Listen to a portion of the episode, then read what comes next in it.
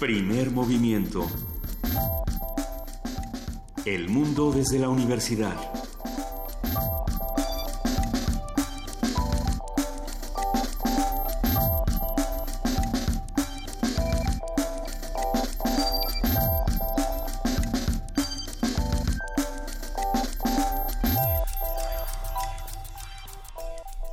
Son las 7 de la mañana con Seis minutos. 6 minutos. ¿Cómo estás, Miguel Ángel Quemain? Muy bien, Juan Inés esa. Buenos días. Buenos días, Luisa Iglesias. Buenos días, querido Miguel Ángel Quemain, Juana Inés de ESA. Estamos teniendo algunos problemas con nuestra señal en el 96.1 de FM y el 860 de AM. Si usted nos está escuchando a través de www.radio.unam.mx, cuéntenos si, si hay algún problema con la señal de ese lado. En un momento más estamos ya trabajando en ello. En un momento más recuperaremos la señal y estaremos transmitiendo para todos, para todas las frecuencias. Por lo pronto estamos eh, grabando un testigo. Un Por lo menos esto quedará en el podcast si usted no lo pudo escuchar. Sí, quiere decir que ya está oyendo el podcast. Si no lo pudo escuchar, de todas maneras no está oyendo lo que le estamos diciendo. O a lo Da lo mejor sí nos están oyendo y, y nosotros pensamos que no se oye, pero sí se oye. Pues Y es ese no sé. momento Marty McFly de no no, no, ni- todo No sé lo si que estoy. todo lo no que pasó hallo. este fin de semana creo que fue muy complejo de estudiar, lo estábamos platicando fuera del aire y es digno de cortar la señal y escondernos debajo de la mesa y decir yo ya no quiero, pero también es momento justo de hacer lo contrario y no ocultarnos debajo de la mesa. ¿Por qué empezaríamos, Miguel Ángel Quemain, que tenemos un montón que platicar? Bueno, yo te contaba, el, viernes hicimos una mesa dedicada al aborto, en los Así 11 es. años en la Ciudad de México, y el sábado fue una mesa, una mesa, una marcha encabezada por Miquel Arriola de cerca de 3.500 personas, Así es. que, que, que so- sorprendió su manifestación en reforma, las consignas, eh, las características de la marcha, si uno la compara con, no sé, 23 mil personas a las 12.30 del día, eh, iniciando la marcha eh, del orgullo homosexual, la 39 marcha, Así que es. terminó con cerca de 40 mil personas a las 6 de la tarde, con lluvia y todo el año pasado. Era lo que, lo que platicábamos, es muy complejo estudiar lo que pasa con estas marchas. Por un lado, la marcha del orgullo LGBT, TTI, eh, reúne muchísimas más personas. Ah, Nos informan que en AM sí estamos transmitiendo para los que quieran sintonizarnos en el 860. Pero bueno, comentábamos justo esto. Muchas personas abiertamente se, se pronuncian eh, a favor de la comunidad LGBT, TTI, mientras que no tantas se pronuncian a favor del aborto abiertamente. Eso no quiere decir que a la hora de votar no digan, ay, qué bonito que marchen los gays, pero yo voy a votar por Miquel. Ujú. Eso es lo que nos preocupa mucho. La hipótesis de Miquel Arriola es que las que no se manifiestan es porque ignoran todo acerca del aborto. Es interesante. su- Falta de su idea. información. Falta de información. Porque Bueno. realmente no se están enterando de... No se están enterando. Hablando de, falta de información, otro de los fenómenos que estábamos estudiando justo fuera del aire antes de entrar a esta cabina era este tema de la serie Populismo en América Latina que ha dado mucho que hablar en redes sociales y únicamente en redes sociales porque nadie la ha visto todavía y, y aún así hay voces que se pronuncian a favor rotundamente o en contra rotundamente. Eh, es esta serie que se ha vuelto controversial ya que el anuncio apareció en distintos camiones en la Ciudad de México con la imagen de Lula da Silva, Hugo Chávez y el candidato a la presidencia Andrés Manuel López Obrador por Morena. Y bueno, algunos decían, pero es que, ¿cómo puede ser que quieran hacerle esto a Andrés Manuel? Bueno, no han visto el documental. Los otros decían, pero ¿cómo puede ser que quieren censurar este documental? Bueno, tampoco lo han visto y tampoco saben si lo quieren censurar. Y, y lo interesante es ver cómo algo que todavía no tenemos en las manos está causando esta polémica sin la información, sin, sin tener la información en las manos, que eso ya es información de por sí. ¿no? Eh, y, y bueno, por ahí estaba el pleito de, pero ¿quién lo financió? Y si dicen quién lo financió, yo lo subo al Facebook, dijo Andrés Manuel López Obrador, mientras el productor dijo, a mí no me financia nadie y la división es una cadena independiente. Es un pleito, insisto, muy mediático, pero todo lo que ha pasado con los candidatos últimamente lo es. Es el mismo caso de lo que pasó con Ricardo Anaya este fin de semana, que bueno, está reventando las redes sociales, justamente. Eh, ¿Le entraremos a ese tema también? Y el inicio de las campañas en la Ciudad de México, que justamente hoy tendremos un tema dedicado a este, a este, a este asunto, pero también iniciaron las campañas en los en 10 estados y pues se acompañará de todas la, la can- las candidaturas a la presidencia de la República que serán como un solo coro en torno a los a las coaliciones y los partidos. ¿no? Vamos a seguir discutiendo todos estos temas, justamente qué opinan los que están con nosotros haciendo comunidad. Estamos en arroba P Movimiento, en diagonal Primer Movimiento UNAMI, en el teléfono 55 36 43 39. Le mandamos un abrazote a Gustavo Martín, dice el lunes Día del Niño, y de transmisor de FM sin pilas. pero en AM sí se puede escuchar, querido Gustavo. Ya se escucha en todos, lados, ya se escucha en Tuning, se escucha en Internet, se escucha en AM, se escucha en FM todos aquellos eh, espacios en los cuales por los cuales se transmite Radio UNAM, todos están funcionando. Muchas gracias a los ingenieros que estuvieron y a todos nuestros eh, funcionarios diversos que estuvieron trabajando desde más temprano aún. Bueno, pues sirve el pretexto para ir saludándonos entre todos. Abrazo a Hectorovich Sandovalovsky, ¿o cómo es? Eh, abrazo a Antonio Garamendi, a Gustavo Martín, a Carlos, a Abraham Alonso, a Rafael Ruiz. Y a todos ellos les vamos a ir contando qué es lo que va a pasar esta mañana en primer movimiento, que tenemos un día lleno de discusiones. Como los lunes anteriores hemos dedicado el espacio a hablar de la Gaceta de la Gaceta que presentó eh, la UNAM de 2018, la Agenda Ambiental, y el tema de hoy es las ciudades. Vamos a conversar con el doctor Luis Zambrano. Él es investigador del Instituto de Biología de la UNAM y va a estar con nosotros aquí en estos momentos. Hemos platicado con él anteriormente. Él era justamente el director de la REPSA, de la Reserva Ecológica del Pedregal, de San Ángel. De San Ángel. Ay, va yo a decir una barbaridad. Y es maravilloso escucharlo, sin duda. En la nota nacional, ¿qué ha pasado con la ley de archivos? Y vamos a tener el comentario especial del doctor Alfredo Ávila, investigador del Instituto de Investigaciones Históricas de la UNAM, presidente del Comité Mexicano de Ciencias Históricas y por supuesto ustedes lo escuchan cada jueves en primer movimiento. En la nota internacional tenemos el acuerdo nuclear de Irán. Vamos a tener el comentario del doctor Gilberto Conde. Él es profesor investigador del Centro de Estudios de Asia y África en el Colegio de México y es especialista en política de Medio Oriente. Esta mañana la poesía necesaria le toca a Juana Inés de esa. Ya está lista. Ya está lista. Ya está lista una poesía para niños y eh, una gran canción para niños. Van a ver. En honor al Día del Niño. O nomás porque pues, En honor a que la poesía para niños de pronto es tan denostada y tan, este, tan mal mirada y es tan bonita. Eso. En la mesa del día es de qué hablamos cuando hablamos de criminales. ¿Qué es un criminal? Vamos a conversar con, el, con Andrés Díaz Fernández. Él es abogado, investigador del área de derechos humanos de Fundar, Centro de Análisis e Investigación. Quédense con nosotros de 7 a 10 de la mañana. En este momento ya son las 7 con 13. Ya estamos listos para arrancar con un poco de música. Vamos a escuchar de cultura profética, música sin tiempo.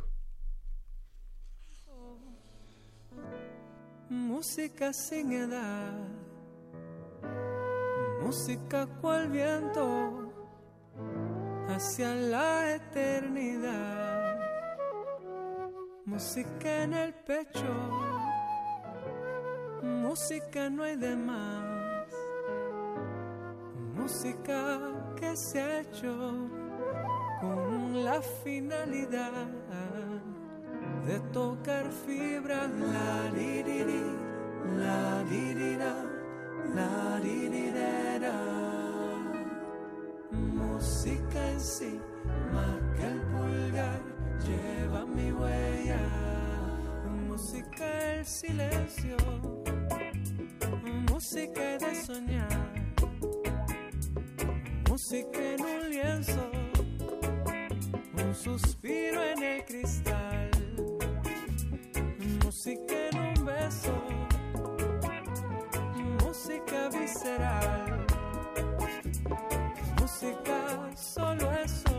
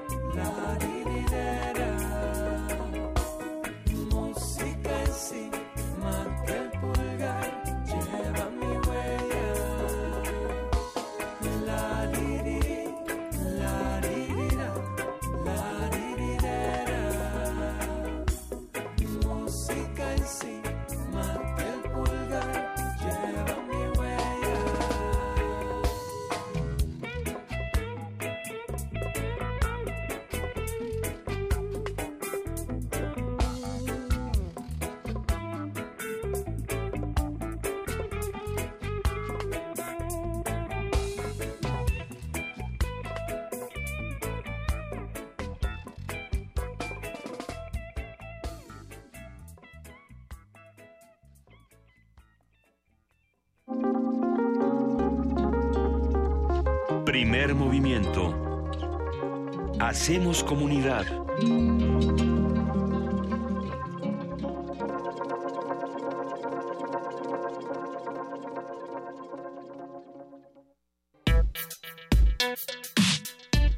Lunes de Medio Ambiente.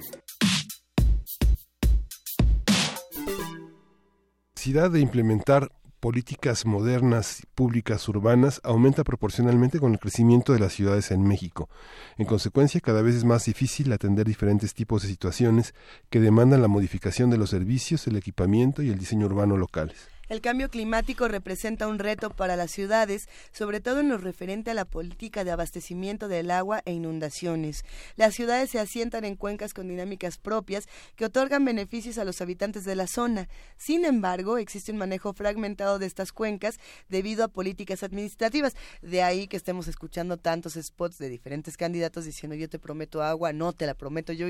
La cosa no se va a resolver desde esa parte, pero vamos a ver cómo sí se puede resolver.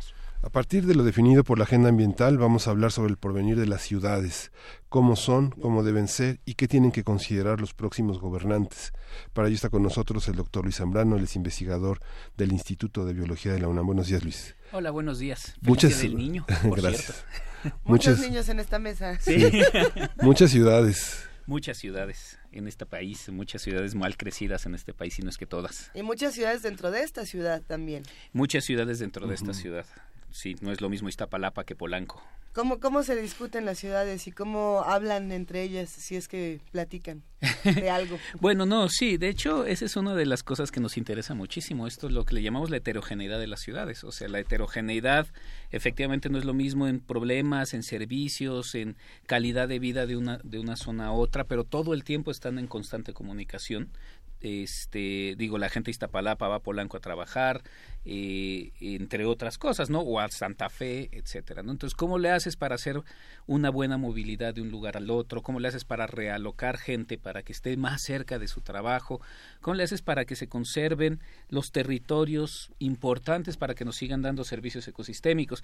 Ese es el tipo de discusiones que empezamos a trabajar en la agenda ambiental con, bueno, este la doctora Leticia Merino y con el doctor Alejandro Velázquez, que son los líderes de esto, y empezamos a atacar distintos temas y a mí me tocó el de ciudades.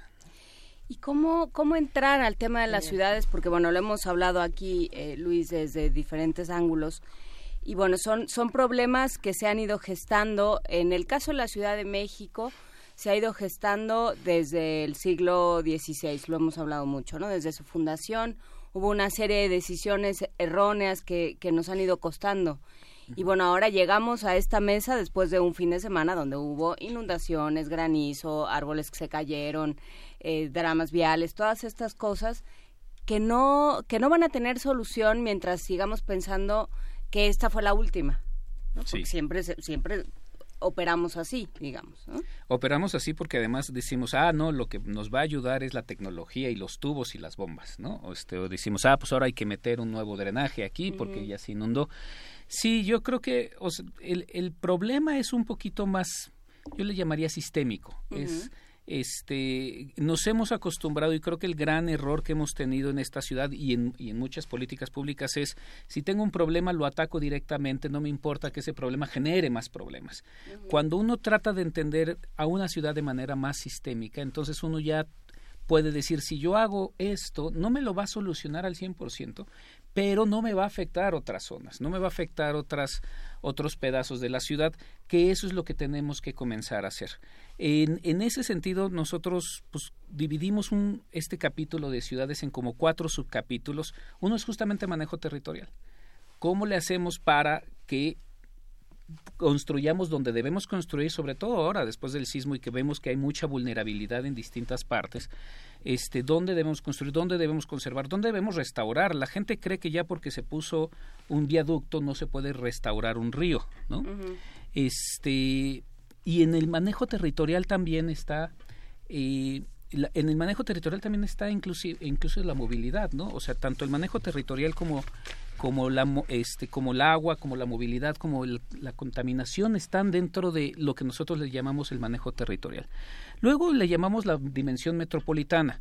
La dimensión metropolitana es, bueno, esta ciudad tiene todos los municipios alrededor, son bastantes, y además varios estados, o sea, está el Estado de México por un lado, pero también el Estado Morelos, este, el Estado de Hidalgo, y todas convivimos en un mismo territorio, en una misma cuenca, y todos nos tenemos que obligar a trabajar en políticas públicas que sean en el mismo sentido, porque si los de el Estado de México hacen una cosa y nosotros otra, va, va a pasar a haber choques en términos ambientales. El ambiente no, no conoce de divisiones políticas.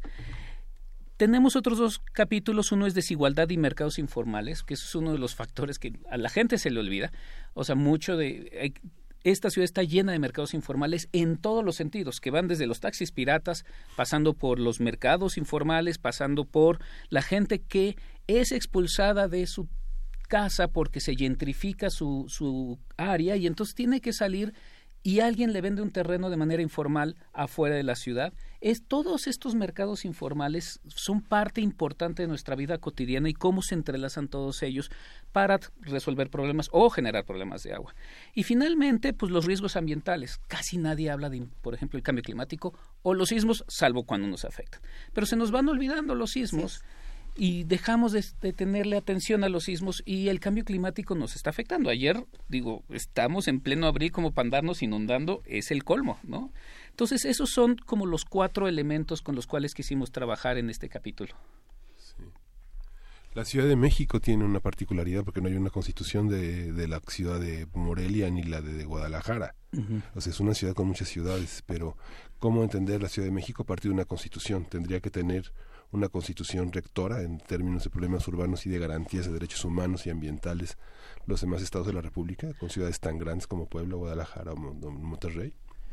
Este, es una muy buena pregunta. Mira, yo, yo estuve más o menos involucrado en la generación de la Constitución de la Ciudad de México, sobre todo desde el, ángulo, desde el ángulo ambiental, apoyando a muchos grupos de la sociedad civil justamente a promover varias varias ideas y varias iniciativas que se les estaban pasando ahí a los a los este bueno los constituyentes no uno de esos justamente era derechos humanos no o sea la gente está muy preocupada en términos de derechos humanos en varios aspectos y el que yo estaba empujando justamente era el ambiental.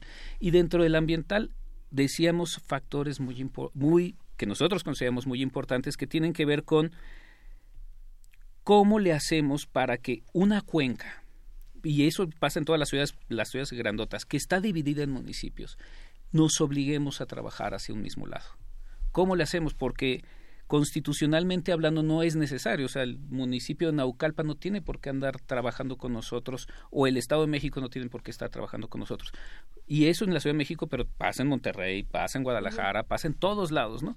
¿Cómo nos obligamos? Porque entonces sí tenemos podemos hacer políticas públicas que puedan reducir el efecto de, pues, porque nos estamos inundando, o la vulnerabilidad, que es la que más nos afecta. ¿no? Eh, mencionabas, Luis, justamente algo que creo que nos ha pasado a todos en esta ciudad y es el, el no poder concebir que las cosas podrían ser distintas. Como vemos esta ciudad, eh, sentimos que nada más se puede poner más gris, con más edificios, eh, más eh, opresiva. No nos imaginamos que de pronto nos digan, pues, ¿qué creen? Todos estos grandes proyectos, todos estos megaproyectos se van a ir, vamos a reverdecer esta parte, de pronto va a aparecer un enorme parque donde estaba Perisur, no sé, no, no, nos podemos imaginar que esto, que esto sucediera. Hay casos exitosos en otros países, en otras ciudades importantes del mundo, donde este tipo de políticas cambiaron la manera de entender las ciudades.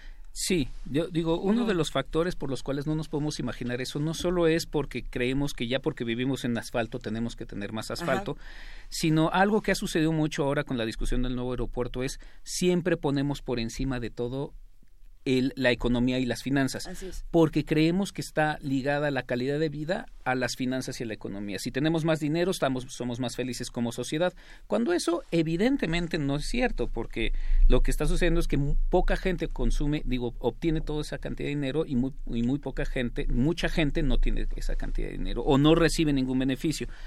Ese cambio de visión es el que nos permitiría recomenzar a pensar, a ver, ¿qué es lo que yo quiero para tener una mejor calidad de vida?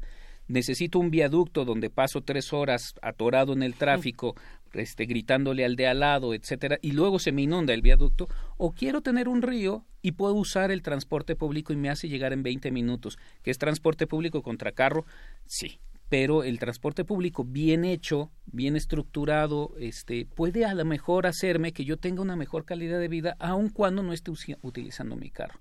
Si hay en otros países este curiosamente son eh, eh, ejemplos exitosos en este sentido y curiosamente son muchos países de los que de los que tienen la visión carrocentrista, porque yo digo, tenemos esta como lógica del carrocentrismo es yo quiero mi carro porque es mi aspiración de vida y yo quiero ir de mi casa a mi a mi trabajo en carro todo el tiempo y entre más grandote mejor y puedo tener la casa hecha un asco, pero mi carro es una maravilla. Este, los países carrocentristas como Estados Unidos luego repiensan estas cosas y por ejemplo, bueno, está este el Highline que está en, Nueva York que es que estuvo repensado para mejorar la calidad de vida de toda de toda la gente que vive en esa zona de, de Nueva York no este eh, y ahora están restaurando, por ejemplo, Los Ángeles. Los Ángeles, que es la ciudad más carrocentrista que a mí se me ocurre del planeta, están restaurando. Si no rentas coche, no puedes pasar por ahí. Exactamente, que si no tienes carro no puedes respirar. Bueno, esa ciudad ahora está restaurando su río. Ese río que luego sale en las películas como Terminator 2 o incluso creo que en Vaselina, una cosa. Ese río que era un asco, lo están restaurando, ¿no? Como ese tipo de, ideas, por ejemplo, Seúl tenía un río con un segundo piso encima. ¿no? Hagan de cuenta que viaducto con el segundo piso que le quieren hacer con el nuevo aeropuerto, así estaba. Y era un asco. Tiraron el segundo piso, tiraron la calle y ahora es un río maravilloso. Y la gente de Seúl no se queja por no andar en carro. Entonces uno se va imaginando que si hay, más bien uno va tomando ejemplos a nivel internacional de que estas ideas que podemos retomar en nuestra ciudad, no están tan locas porque ya se probaron en distintas ciudades y no cualquier ciudad. Ciudades como Nueva York, como Los Ángeles, como Seúl, grandes ciudades en las cuales uno puede decir, mira, para allá podemos apuntar. No exacta, no se copian las cosas porque copiar, que es lo que hemos hecho todo el tiempo, tampoco es bueno, sino adaptar ideas para decir, ellos están pensando en Cuenca, ellos están pensando en calidad de vida, no están pensando solamente en finanzas, ellos están pensando en este tipo de cosas, podríamos nosotros ir para allá. No creo que es, o sea, sí hay por supuesto una idea eh, con, la, con la economía al centro, pero también hay una idea de corto plazo, de la próxima elección. O sea, yo quiero algo que en seis años, que se me acabe esta chamba, que sería la de la de este jefe de gobierno, pensando en, en la Ciudad de México, la de alcalde, en otras en otras ciudades. Cuando se me acabe este trabajo, quiero uno más, o sea, quiero otro puesto, entonces no me puedo aventar, o sea, políticamente es muy costoso decirle a la gente eh, voy a hacer el segundo piso, voy a hacer el metro, voy a hacer estos proyectos de muy largo plazo que dentro de 20 años la gente va a decir, claro, esto estuvo muy bien, ¿no? El rescate de las de estas eh, vías que corrían por arriba, en el caso de la High Line, el rescate del río, eh, en el caso comisionados de Los Ángeles. O sea, todo esto toma mucho tiempo y cuesta mucho dinero y no se ve bonito durante mucho tiempo. No se ven resultados en mucho tiempo. Y además atacas a un pedazo de la población que es el que luego se llama el círculo rojo, que son los que utilizan carro, que son los que están constantemente llamando a las estaciones de radio, etcétera, etcétera. Sí, estoy completamente de acuerdo contigo. Ese es uno de los grandes problemas que tenemos en esta ciudad. Y de hecho, digo, contarles que ya empezamos a tener este con esta agenda ambiental reuniones con distintos candidatos a distintos niveles y justo eso es lo que nos contestaron esas personas. Es así como, en términos generales, a mí dime qué hago para resolver esto ahorita. Entonces digo, espérame, o sea, más bien pasa a ser el, este, a la, pasa a la historia como el jefe de gobierno que nos explicó a todos cómo funciona esto y entonces que vamos a sufrir un 3, 4, 6 años, pero que en 8 años o 10 años vamos a tener una mejor calidad de vida. Cuesta mucho trabajo, en parte porque no es reelección. Digo, haga, pensemos un poquito como en ese sentido, no hay una reelección directa en algún momento estábamos discutiendo con unos colegas en Estados Unidos y justamente nos decían, a ver, este, con muchos colegas nos estaban entrenando para este tipo de discusiones con tomadores de decisión. Nos decían, bueno, o sea, tú lo que le tienes que decir al tomador de decisiones, esto te va a servir para tu reelección. Y yo decía, pues eso está muerto en mi caso, porque no hay reelección aquí en, hasta estos momentos. Claro, por la parte histórica de este país, no, no necesariamente tenemos que decir la solución es la reelección, pero sí tenemos que ir empezando a repensar este tipo de cosas para poder generar proyectos de largo plazo. Todo esto es de largo plazo, no es de seis años, no es de doce años. Muchos de estos grandes proyectos es para que nuestros nietos empiecen a tener una mejor calidad de vida. Aunque hay un programa general de hasta 2030 que se presentó hace dos años, ¿no? cuando se hizo la Constitución. Sí, Sí, sí, existen estos estos programas que nadie nunca le hace caso. Con agua también tiene uno a 2050 y nadie nunca les hace caso. Es que, o sea, lo hacen ahorita y el programa 2050, todos se comprometen. Pasado mañana llega alguien de otro partido y dice, no, no, ¿qué es esto? Esto es como 2050. Ahí está interesante discutir qué propuestas sí son viables o funcionan, de las que hemos escuchado, porque ya nos tocó, eh, por aquí nos comentaba eh, Su Sánchez, la de purificación carpintero del concreto que se filtra y que le preguntaron y cómo funciona y no entendió ella tampoco de qué se trataba. ¿Existe ese concreto? Sí. Está esa, pero por otro lado también está la de, nada más para mencionar algunas de las propuestas que tenemos, la de Claudia Sheinbaum por Morena de construir un cable gigantesco y por ahí pasa un metro volador, Está la de Miquel Arruela de construir 100 mil millones de millones de, kilómetros de metro. Eh, también está la de Alejandra Barrales de construir nada más 50 millones de millones porque 100 millones de millones no, se puede. No alcanza. ¿Cuál de estas propuestas, por ejemplo, son viables o, son interesantes de discutir? Bueno, eh, yo creo que las podemos dividir más que propuesta por propuesta, porque eso podría surgir así como que hay unas propuestas que sí están demasiado poco inteligentes. Entonces, como para, como para ir pensando, hay, hay propuestas que son como ecotecnologías, que básicamente son ecotecnologías, que no van a resolver el problema, pero que sí medio podrían ayudar. Ahora hay que pensar en costos-beneficios. Otra vez, la, este, lo del concreto, lo del concreto que se puede filtrar y ese tipo de cosas, pues sí, sí, ya existe eh, y, ha estado. no, no, tiene uno que generar políticas públicas, ya existe. Es como decir, ay, voy a llenar de techos verdes, pues ya existen los techos verdes. O sea, y eso no quiere decir que van a mejorar en, cantidad muy fuerte la calidad de vida de la gente. Otra vez, todo este tipo de pequeñas cosas ayudan, pero no son el gran cambio que necesitamos para mejorar nuestra calidad de vida. Entonces, este, digo, son un poco inútiles el andar planteando ecotecnologías. Para, para decir voy a cambiar una política pública tan grande como nada más cambiar tecnologías o poner calentadores solares o poner todo ese tipo de cosas, está bien, pero no son lo que va a solucionar. Ayuda, pero no va a solucionar. Existen las otras políticas como de movilidad, esto de los cables, de, de, los este sí cablezotes que quieren hacer hacia el norte o digo hacia hacia la zona de las cañadas o los miles de millones de kilómetros de metro que se quieren hacer. Ese es el tipo de cosas que se tienen que ir pensando de nuevo. Si yo hago un una línea que me ayude a que la gente baje rápido del ajusco vi, este, y bien hecha y que baje rápido, ¿qué es lo que voy a ocasionar? Que se poble más el ajusco. Entonces, claro.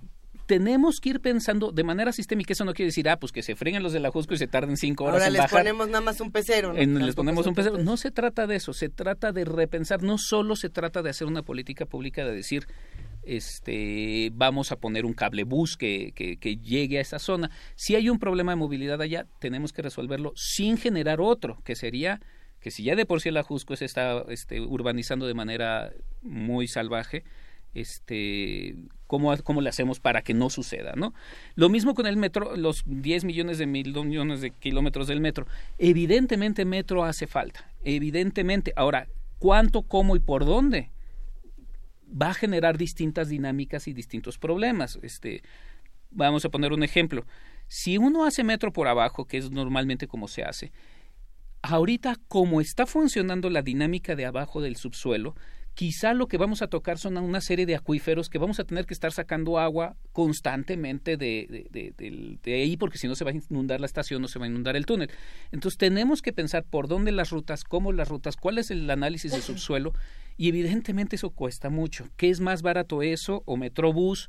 ¿Qué es más cómodo eso Metrobús, etcétera, etcétera? O sea, no se trata de andar diciendo Sí, el metro cosas funciona, pero, pero justamente alguien eh, mencionaba me parece que Claudia Sheinbaum, ya no me acuerdo eh, cuál de los candidatos mencionaba eh, los mantos freáticos y los acuíferos. O sea, si tú te metes a seguir, eh, a, seguir perforando los mantos de la ciudad, pues no sabes qué va a pasar. En este momento en el que además ya todo se está moviendo se está, y se está hundiendo. Sí, de hecho, bueno, ese es uno de los grandes problemas. ahora la tendencia, pero la tienen todos los candidatos, ¿eh? porque yo sí se los he escuchado todos los candidatos, es traigamos agua de afuera. Cuando esa es una de las peores ideas que se pueden generar, porque lo único que está haciendo es uno un desbalance hídrico muy, muy grueso. Entonces, ¿qué es lo que uno tiene que empezar a hacer? Es otra vez ir repensando de manera sistémica cómo nos estamos abasteciendo de agua de dónde sale el agua, cuánto estamos perdiendo en infiltración, cómo está el acuífero. Es que no sabemos ni siquiera cómo está el acuífero.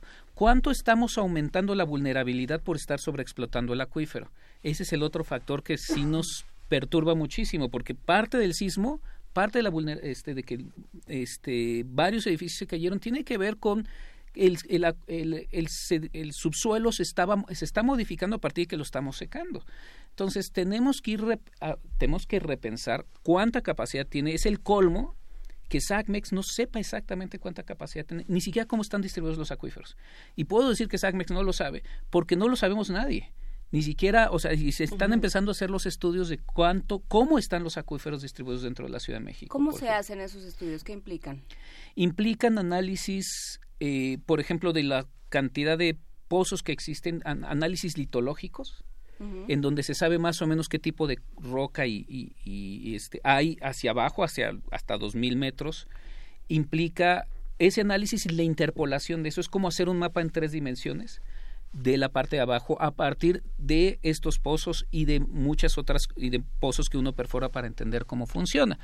Este, en ese sentido, por ejemplo, con el doctor Oscar Escolero eh, y un estudiante mío ya empezamos a entender cómo funciona la parte sur, la parte de ciudad universitaria. Ya tenemos un poquito cómo, cómo es ese mapa en dos dimensiones. Falta en tres dimensiones y en toda la ciudad. Entonces, y eso lo está haciendo el doctor Oscar Escolero, por ejemplo, ¿no? Pero si no sabemos ni eso, no podemos generar una buena política de agua. Y eso eh, implica recursos. Claro, eso implica, recursos. recursos. para algo que francamente no viste. ¿eh? Decir, ay, qué barbaridad, sabemos todo sobre el acuífero. Hombre, Exactamente. Implica recursos y no viste. Ya empezaron los mensajes en redes sociales. Ustedes saben de qué tema, por supuesto, todo el mundo quiere saber qué va a pasar con el aeropuerto, que hay que decir, queremos la opinión de Luis Zambrano del aeropuerto de la Ciudad de México, que además ha sido un tema que has discutido en otros espacios y que es fundamental seguirlo discutiendo un rato, hasta, que decidamos qué va a pasar o decidan. Sí, yo, yo digo, yo desde que lo anunció Peña Nieto cuando, en ese, en ese informe de gobierno en el cual usaron el zócalo de estacionamiento, este yo dije no a ver vamos a medio pensar un poco de qué se trata Y, y, bueno desde entonces me parece como un sinsentido. Este lo digo así no tanto por decir ah yo lo vi primero sino porque ahorita está mucho la bulla política y entonces se está utilizando mucho en términos electorales. Y yo lo que quisiera decir de entrada es esto trasciende los temas electorales o sea, el problema del aeropuerto va a generar una alta vulnerabilidad en términos de inundación, sobre todo en la zona este, occidente de la Ciudad de México, este, en, la, zona norte de la Ciudad de México, muy fuerte, que puede generar pues puede reducir la viabilidad de la sobrevivencia de muchas personas en esa en ese lugar. Este lo hemos dicho desde hace tres años que más o menos esto esta discusión empezó. Justo el otro día estaba yo tuiteando de que Andrés Manuel ya dijo bueno si lo hace la iniciativa privada este ya es viable y yo dije no o sea, ni así. No, no se trata de dinero. Otra vez. Si lo hace con su dinero. Exactamente. Bueno, ahí tiene dos problemas. Uno, el económico, que es estás privatizando una cosa tan de seguridad nacional tan importante como es el aeropuerto, pero ese no me voy a meter porque no soy experto en eso. Pero la otra es lo importante del nuevo aeropuerto, el efecto negativo del nuevo aeropuerto es ambiental. Es netamente ambiental. No se puede resolver con tecnología ni con tubos, por más que digan que no es que nosotros ya vimos que el hundimiento va a ser así y asado y entonces ya lo predijimos, no va a funcionar así, como no ha funcionado desde hace 400 años los, grandes drenajes que tenemos en esta ciudad. Y nos seguimos inundando con cualquier lluvia, lo, lo dicen los mismos de SAGMEX, los mismos de Conagua, no hay drenaje que aguante de repente las tormentas que tenemos en esta ciudad. Imagínense eso en la zona más baja de la ciudad, que es el nuevo aeropuerto. Imagínense eso, ¿qué va a suceder? Pues el aeropuerto, que es de seguridad nacional, lo van a, lo van a drenar lo más rápido posible y a dónde se va a ir esa agua, a toda la zona de alrededor del aeropuerto. Entonces se va a inundar una cantidad espantosa de, de, casas alrededor del aeropuerto, además de todos los efectos negativos de biodiversidad, de cambio de clima, etcétera, etcétera. ¿Cómo incluir el cambio climático en las agendas de las, de las ciudades? ¿Cómo incluirlo? Ay, es una buena pregunta porque nadie le hace caso. Pues es que es algo, yo creo que es algo que, ay, pues que lo resuelven los gringos. Exacto, yo creo que tiene que ver un poco con los chinos o los rusos. Bueno, ni los chinos ni los rusos, porque está visto, pero Europa es un tema que lo vemos tan ajeno y que lo estamos ya empezando a sufrir en esta ciudad, por ejemplo. Yo siempre lo metemos. ¿Te parece 16 grados a las 7:42 de la mañana? ¿Te parece que lo estamos sufriendo? Pues casi nada. no, y las lluvias, este, estas lluvias rarísimas que estamos teniendo desde hace 5 o 6 años. Lo digo ahora sí que Atípicas decía Mancera, ¿no? ¿Cómo? Atípicas decía Mancera, ¿no? Atípicas, pues sí, pero las atípicas ya son típicas. todo el sexenio a Mancera, las lluvias atípicas es, es una cosa muy curiosa porque justo ahora que estamos discutiendo con los distintos este, candidatos en toma de decisiones, y sí quiero hacer énfasis en que lo estamos queriendo discutir con todos los candidatos que se dejen a todos los niveles los temas diferentes, los distintos temas, porque luego salimos ahí los, los que estamos en distinta, pues con, ya con el candidato, y no los estamos apoyando específicamente a ellos, estamos apoyando absolutamente a todos los candidatos, y eso sí lo queremos hacer claro este, para, porque lo que nos interesa es la agenda, para que la, introduzcan. Pero casi nadie lo toca. Y no lo tocan efectivamente porque la visión es, ay, pues eso no nos toca a nosotros, ¿no? Este, y, y, yo más bien ayúdame a resolver otra vez el problema de corto plazo. Y el cambio climático es un problema de largo plazo.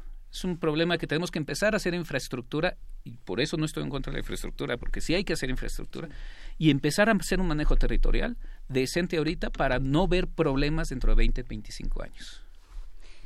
Que lo resuelvan los ricos, ¿no? Un poco esa es la idea. Eh, sí. Eh, pero bueno, y nos afecta a todos. Pero no, R. Guillermo eh, apunta algo importante que es, eh, tenemos tal problema de movilidad porque porque está también, o sea, uno de los tantos problemas de la, de la movilidad o de los tantos factores que inciden en el problema de movilidad es que la gente tiene que trasladarse de un lugar a otro de una ciudad gigantesca, de un, de un extremo a otro de una ciudad gigantesca todos los días para ir a trabajar y eso afecta directamente, o sea, no, no, no es necesario ver estudios, lo sabe uno en su, en su fuero interno y en su cuerpecito, ¿no? Este, eso afecta la calidad de vida y por supuesto el transporte y por supuesto la contaminación y una serie de factores. ¿Qué hacer con eso? Esa es una de esas visiones de largo plazo. Y sí, yo sí quiero, por ejemplo, contar cuando yo doy clases, eh, este, antes daba muchas clases este, en, en, la Facultad de Ciencias, ahora la doy en la Facultad de Arquitectura, pero en la Facultad de Ciencias daba clases y empezaba a las 7 de la mañana y este y de repente decía a ver quién es de por aquí cuánto hacen y de repente había chavos que hacían dos horas dos horas y media. Entonces salían de su casa a las cuatro y media de la mañana porque vivían después de Catepec para llegar a Ciudad Universitaria. Yo decía mira nada más por estos chavos uno tiene que llegar a tiempo o sea porque además eran los primeros que llegaban no Así es. entonces este esos eran los que de, cuando yo me tenía que despertar muy temprano decía bueno por estos chavos hay que hacerlo no este ese es el solucionar ese problema es de largo plazo porque ahorita estamos así distribuidos. O sea, la, la, la, política ha hecho que la gente, la política pública y la toma de decisiones ha hecho que la gente que tiene bajos recursos se tenga que ir a las zonas más baratas y las zonas más baratas están en las periferias y luego tienen que cruzar la ciudad justamente para ir a la escuela o para ir a la, a este, a la chamba o lo que sea. ¿Cómo le hacemos? Ni modo de agarrar y decir, a ver, toda esta colonia se pasa para acá y toda esta colonia se pasa para cuya. No, pero sí se puede empezar a modificar la política de vivienda para hacer que ciertos, que, que los barrios sean igual de heterogéneos que la misma ciudad. Entonces, que la heterogeneidad de la ciudad se vuelva heterogeneidad del barrio. Hay barrios así, San Jerónimo es uno de esos, y Coyoacán también es más o menos uno de esos, en donde tienes gente de distintas este, capacidades económicas.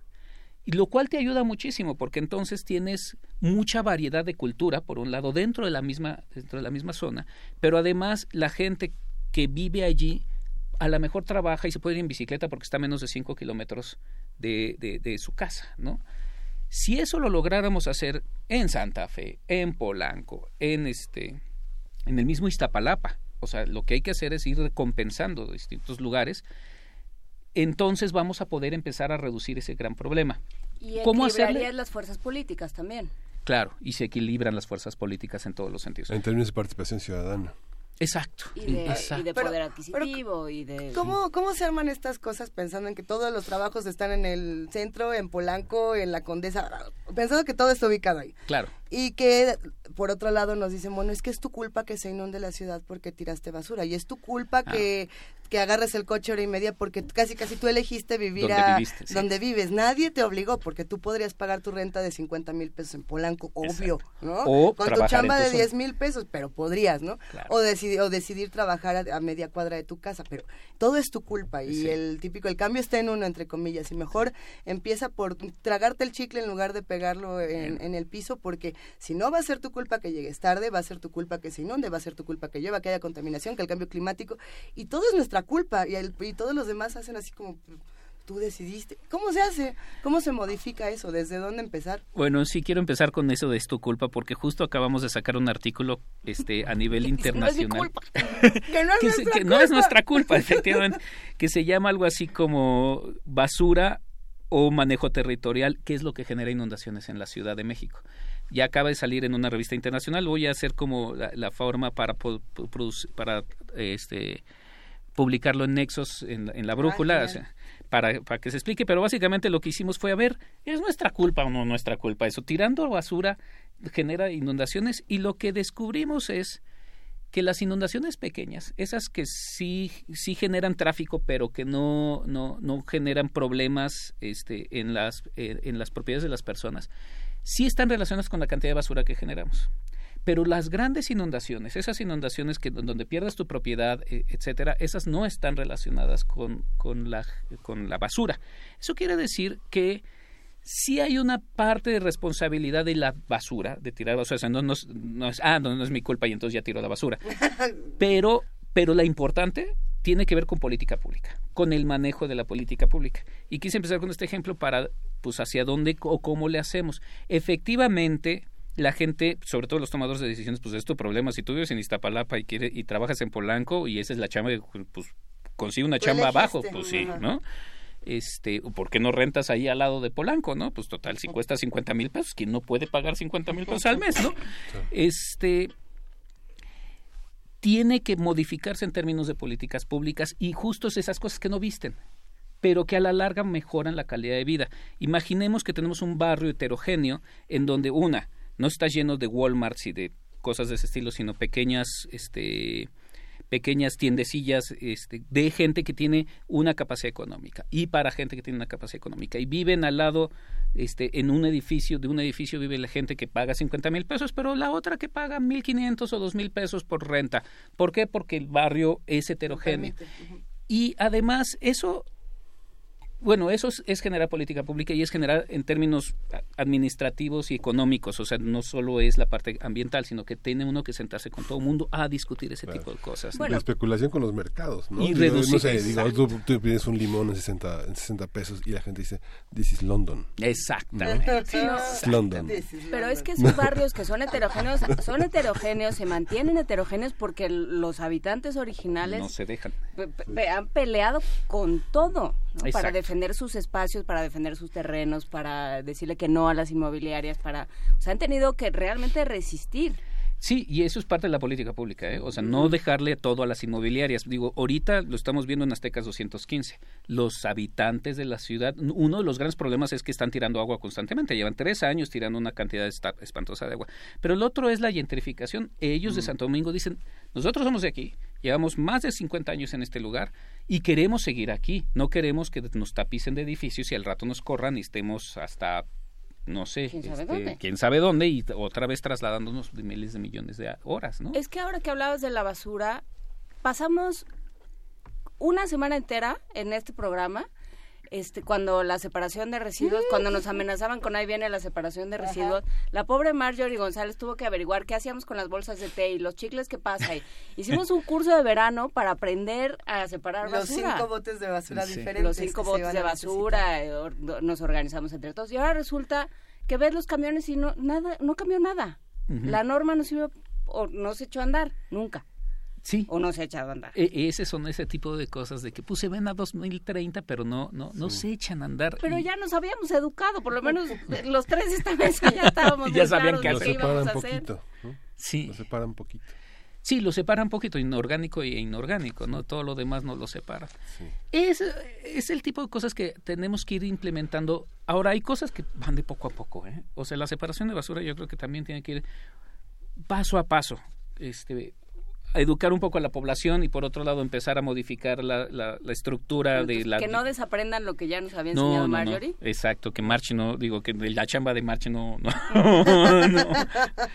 No, no, no, no, se queden en blanco. La, política tributaria es fundamental, digamos. Hoy iniciaron las, las elecciones para las, las campañas para las eh, para las delegaciones políticas, ¿no? Las exdelegaciones cómo redistribuir la, esto que mencionaste, bueno, una parte es el uso del suelo, eh, perseguir la especulación inmobiliaria, eh, este tipo de aspectos políticos, pero que son también de orden tributario, porque no se persiguen ni en lo civil ni en lo penal, sino que son delitos fiscales, ¿no? Digamos, sí. tributarios. Sí, no, bueno, la política tributaria es que ese es un tema al cual yo estoy rodeado de gente que le sabe mucho y por lo tanto me da un poco de cosa entrar porque seguro me van a decir, no sé, eso no es cierto, así no es, ¿no? Pero tienes toda la razón, o sea, uno de los factores fundamentales es reentender la política tributaria en este país completo y ese yo sí no lo veo en ninguno de los partidos, en ninguno de los candidatos, a ningún nivel. O sea, como que sí, lo voy a decir porque yo me considero una persona de izquierda. He visto cómo este país se ha movido mucho a la derecha y ahora los de izquierda están como antes a la derecha estaba, o sea, se considera mucho a la derecha. Y el argumento de Andrés Manuel de, de no, pues que lo, lo haga la iniciativa privada del aeropuerto, eso hubiera sido un escándalo hace 20 años, porque ¿cómo le dejas a la iniciativa privada algo tan importante? ¿no? Entonces, dentro de esa visión, digo, y no solo, digo, no es porque de, ahí para la derecha, o sea, esa es la visión hacia la, derecha, ¿no? Este, la política tributaria es una de esas cosas que yo siento que se ha malinterpretado mucho. O sea, la política tributaria es fundamental. Un ejemplo es esto que se quería analizar de las plusvalías. O sea, las plusvalías en la Ciudad de México, justamente, que se malinterpretó. Y es esto de, para evitar especulación de los terrenos. Hay una... fue un drama toda esa discusión. Exactamente. ¿Y por qué fue un drama? Porque la gente que tiene mucho dinero en términos de terrenos o que está generando plusvalía por nada más no construir en su terreno, no, no quería pagar esa plusvalía y se malinterpretó, ah, claro, entonces ya mi casa, que es mi, me ha costado muchísimo trabajo, ahora voy a tener que pagar un poco más. No, es justamente para esta gente que está especulando con terrenos, que son las inmobiliarias, digo, y uno las ve sobre reforma, o sea, no crean que está, o sea, sobre reforma hay muchos terrenos que están generando plusvalía, solitos nada más porque no se construye ahí, y el individuo va a ganar muchísimo más dinero, bueno, que pague un poco de impuestos por esa plusvalía. Bueno, pero en ese sentido, a ver, todos los megaproyectos, todas las inmobiliarias, todas las plazas que se construyen en esta ciudad, son malas. Lo pregunto porque eh, sí los hemos vuelto los grandes villanos de nuestra ciudad, ¿no? Si construyen una plaza en San Jerónimo, es la maldita plaza de San Jerónimo. si pues la construyen en Tepepan, es la maldita plaza. Y en cualquier lugar donde se ponga plaza, megaproyecto, sentimos que hay un gran villano detrás. O sea, si hay una sensación general en esta ciudad. ¿Sí lo son o no lo son? Bueno, yo... Y si sí está bien, y si no, pues está bien. no, yo, yo sí creo que, bueno, hay, hay como dos, hay que ir separando, ¿no? ¿Qué es lo que ha venido pasando con estas plazas comerciales? Que el otro día salió un artículo, creo que en el Reforma, diciendo que había más de 250 plazas comerciales en esta ciudad, que era una, una cosa brutal. ¿no? Dices, ¿para qué quiere uno tanta plaza comercial? este, lo cual uno le sugiere que a lo mejor hay lavado de dinero en todo ese tipo de, de, de, acciones. ¿Qué es lo que ha pasado? No es que las plazas comerciales per se sean malas, no es que el desarrollo, el desarrollo inmobiliario per se sea malo y la densificación sea mala. Lo que es, hay que saberla hacer con políticas públicas, ¿no? O sea, este, y entonces, ¿qué es lo que ha pasado? Que lo que ha sucedido en los últimos años, sobre todo en el último sexenio de Mancera, es se les dio toda la libertad a todas esas constructoras para hacer lo que se les antoje, donde se les antoje, sin tener licencia, sin pasar por los programas generales de desarrollo urbano, sin nada. ¿Por qué? Pues porque tenían mucho dinero y este y podían hacer cualquier tipo de cosa. Entonces, el 90% o el 100% yo diría, en realidad están sin planeación y, y sin considerar que los vecinos van a ser muy afectados. Yo, soy vecino de, de la de Plaza Oasis, por ejemplo, y bueno, es un desastre en términos de todo tipo, ¿eh? De todo tipo es un desastre porque estuvo mal planeada. A lo mejor una plaza comercial un poco mejor planeada ahí, en donde la gente podría entrar caminando sin necesidad, porque está prohibido entrar caminando a esa plaza, ¿no? Porque querían que entraran con carros, en donde la cantidad de automóviles de, estacionamientos fuera mucho mejor, en donde hubiera un CETRAM a lo mejor allá abajo, la, con ese, aunque fuera muy nice, pero un CETRAM allá, un allá abajo a lo mejor hubiera sido una plaza que generara menos conflictos. Eso a lo mejor hacía que los dueños no ganaran tanto, ¿no? Pero se les ha dejado ahora sí que chino libre a ellos, ¿no? Y, y, y, lo que hay que hacer es regular un poco eso, no para que ellos no ganen, pero sí para que no ganen tanto, ¿no? O sea, para que más bien pensemos en todos los demás, en el barrio, en la ciudad, etcétera, ¿no? Sí, espacios que el barrio haga suyos, ¿no? haga propios. En el caso, por ejemplo, de Oasis, las bancas son de lámina, lo cual cuando llegas a las 2 de la tarde y, llevan calentándose toda la mañana. y uno va en shorts o lo que No, no, no, no, ni, ni, siquiera. hace falta. No, no, yo, yo todavía tengo unas quemaduras como de Pero bueno, eh, sigamos separando los residuos sólidos, como nos dice Abraham Alonso, este, que sí, pues por supuesto se, recicla y todo, todo ayuda. Gracias a Rosario Martínez por todo lo que nos ha dicho. Gracias a Laura. Em, sí, evidentemente hay un montón de problemas en esta ciudad y sí, bueno, pues habrá que poner atención este, y habrá que seguir platicando. Muchísimas gracias, Luis Zambrano, no, por pues esta conversación. Muchas gracias. Yo nada más para terminar, está la agenda ambiental en el SUSMAI y este ahorita está el resumen. Vamos a sacar eh, capítulo por capítulo. El nuestro, que es Ciudades, va a ser como unas 200 páginas. El, les voy a dejar aquí a los autores de, de, las, este, de la agenda ambiental de en ciudades. Somos somos 14 o 15, no crean que son solo mis ideas. Hay gente como Javier Delgado, director del Programa Universitario de Estudios de la Ciudad, como Manuel Suárez, que es el director del Instituto de Geografía, este, entre otras múltiples personas que son expertas en lo cómo manejar ciudades. Entonces, eh, no crean que es solo mi choro. No, fue mi culpa. no, no solo es mi choro, es choro de mucha gente. Este, y entonces están invitados a leerlo. Ahorita está el puro resumen pero están invitados a leer el, la agenda ambiental. Métanse a susmai.unam.mx este, y ahí empiezan uno, puede uno empezar a bajar la información. Mil gracias, querido Luis. Estaremos platicando muy pronto. Muchas gracias. Ya Vania Nuche subió a redes sociales el vínculo para que consulten este curso de verano Divide y Vencerás, este, que todo lo que platicamos con Marjorie sobre separación de residuos, ahí está. Ahí está. Iba a decir que nos despedimos con música, pero se me hace que ya no, que despedimos esta hora así. Nos escuchamos dentro de unos cuantos minutos en primer movimiento desde Radio UNAM y a partir de las 8 de la mañana, como bien saben, también desde TV UNAM. Vamos a una pausa. Búscanos en redes sociales, en Facebook como Primer Movimiento UNAM y en Twitter como P Movimiento o escríbenos un correo a primermovimientounam@gmail.com. Hagamos comunidad.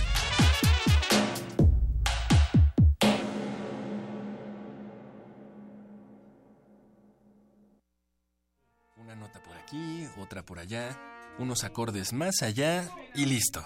Ya está. Hacer música no es cosa de recetas. Se necesita preparación, ingenio y mucha inspiración. Pero componer un tema sin previo aviso es un arte que solo pueden manejar los improvisadores. En el marco del Día Internacional del Jazz, te invitamos a disfrutar de cinco sesiones de improvisación entre dos músicos que no se conocen. Del 30 de abril al 4 de mayo a las 5 de la tarde por el 96.1 de FM. Los improvisadores. Disfruta de las creaciones de 10 artistas en combinaciones alucinantes. Presentan Grupo Arterial Bajo Circuito y Radio UNAM. Experiencia sonora.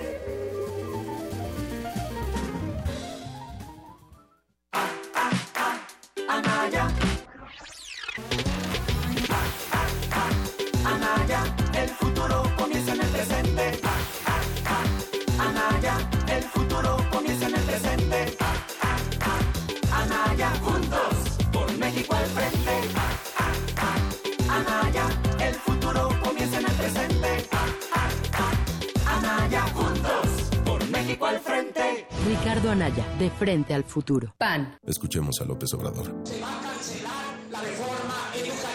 AMLO decidió pactar con el Bester Gordillo y su familia. No voy a seguir comentando nada de la maestra por respeto. Bienvenido, el nieto de la maestra El Bester. Y también con un grupo pequeño pero radical y violento de líderes magisteriales que han dejado a cientos de miles de niños sin clases. Juntos quieren volver a la venta de plazas y que los maestros no se evalúen. A López Obrador no le importan tus hijos. No tengas miedo. Elige miedo o MID. Vota por MID. Candidato por la coalición Todos por México. PRI PBM Nueva Alianza.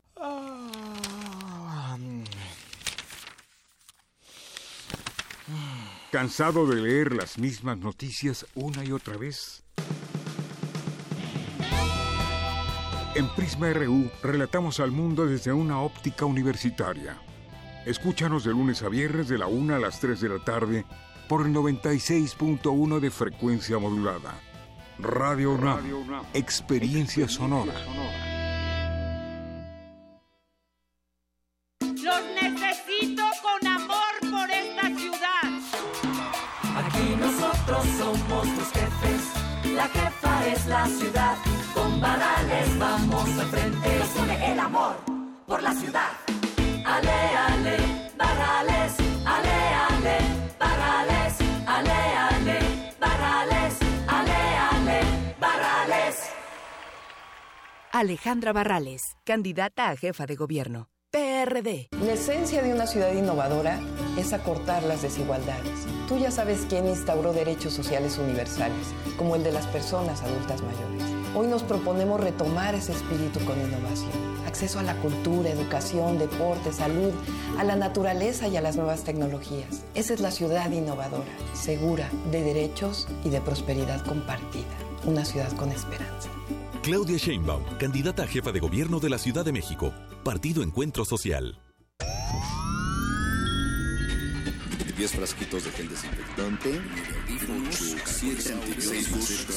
4 caldos dos compostas, un invernadero sonoro. En este ambiente se experimenta la nueva música en compañía de sus creadores. Cultivo de hercios, frescura en la flora musical. Lunes y jueves, 21 horas, por el 96.1 de FM.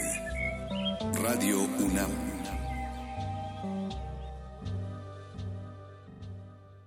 La fórmula es sencilla.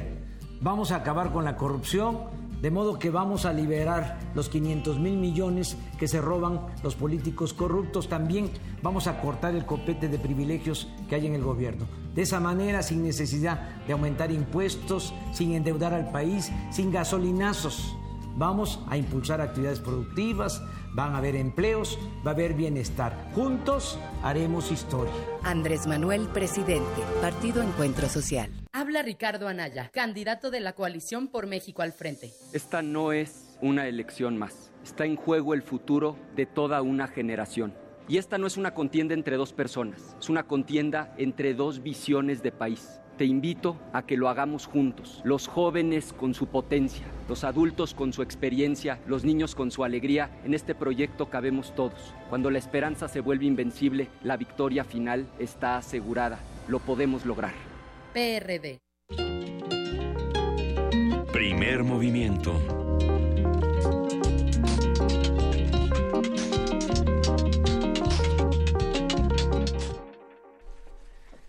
Y bueno, saludamos a las 8 de la mañana con 6 minutos a todos los que se integran a la transmisión a través de TV UNAM en el canal 120 y en el 20.1. Muchas gracias por hacer comunidad con nosotros. Aquí seguimos todavía discutiendo los temas de sustentabilidad, de agua, de cambio climático y todo lo que se tiene que hablar cuando hablamos de nuestra ciudad. Juana Inés Miguel Ángel, qué tema, sin duda. Sí. Por supuesto, para quienes se unen en este momento a la transmisión, vale la pena recuperar el podcast que estará disponible a partir de más o menos las 2 de la tarde del día de hoy. Eh, hay que decir que sí estuvimos platicando con el doctor Luis Zambrano del Instituto de Biología de la UNAM estuvo platicando con nosotros sobre esta agenda ambiental, lo que corresponde a las ciudades, aquello que se tiene que resolver a largo plazo, aquello que no sirve para ganar elecciones y que sin embargo contribuiría enormemente a mejorar eh, la calidad de vida, a, más bien a hacer una calidad de vida mejor y a y más eh, pues más equitativa para para todos no la idea de volver los barrios más, eh, más heterogéneos, la idea de que, de que no haya distintas ciudades y distintos privilegios dentro de una misma ciudad, sino que aprendamos a convivir y aprendamos a respetar nuestras aguas, nuestros eh, flujos diversos y, por supuesto, los, los mantos freáticos y todo lo que sucede en el subsuelo que todavía no nos acabamos de enterar. Sí. Es, es muy emocionante cuando tenemos la oportunidad de discutir estos temas con Luis Zambrano, eh, porque se pone muy apasionada esta conversación. Creo que yo, por lo menos no me di cuenta en qué momento dieron las 7 de la mañana con 58 minutos, ya nos teníamos que ir a la pausa y esperemos que todas las conversaciones se pongan así esta mañana, Miguel Ángel. Y son los modelos de gobierno los que obligan a repensar las ciudades, ¿no? Esta ciudad que era hace algunos años eh, pensada como el Estado 32, hoy es una ciudad con una constitución eh, le preguntaba a Luis si Morelia o Guadalajara o Nuevo León, Nuevo Monterrey tenían una constitución y están dentro de un modelo estatal de organización que no piensa las ciudades dentro de los modelos ecológicos y de sustentabilidad que tendríamos que pensar para los próximos años. Eh, mira, esto a continuación todavía se va a poner mejor. Yo creo que cada uno de los que nos escuchan tendrán eh, sus temas favoritos. Nosotros en cabina no es que tengamos temas favoritos, pero sí eh, pasiones y, luchas y contiendas personales. no sé, a ver, Juana Inés, ¿qué será como el, la edición?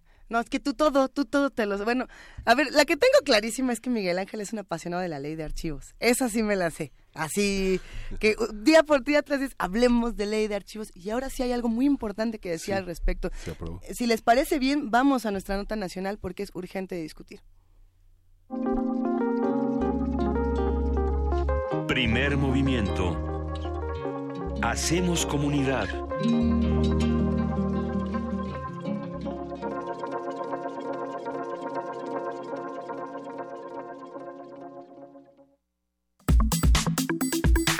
Nota Nacional.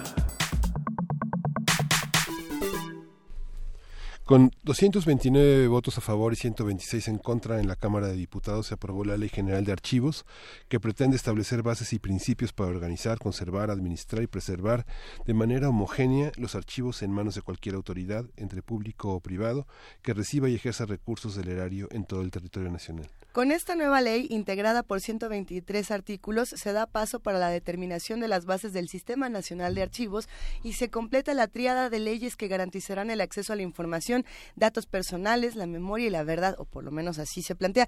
Este proyecto de decreto de ley se turnó al Ejecutivo Federal para su publicación en el Diario Oficial de la Federación y entrará en vigor un año después de su publicación. Vamos a ver. Vamos a hacer un balance de la ley de archivos, qué se aprobó, qué soluciona y qué preocupa a los investigadores. Eh, el doctor Alfredo Ávila está con nosotros, él es investigador del Instituto de Investigaciones Históricas de la UNAM y presidente del Comité Mexicano de Ciencias Históricas y ahora desde Santander, donde tiene la cátedra Aurelio Ferrer para historiadores latinoamericanos en España.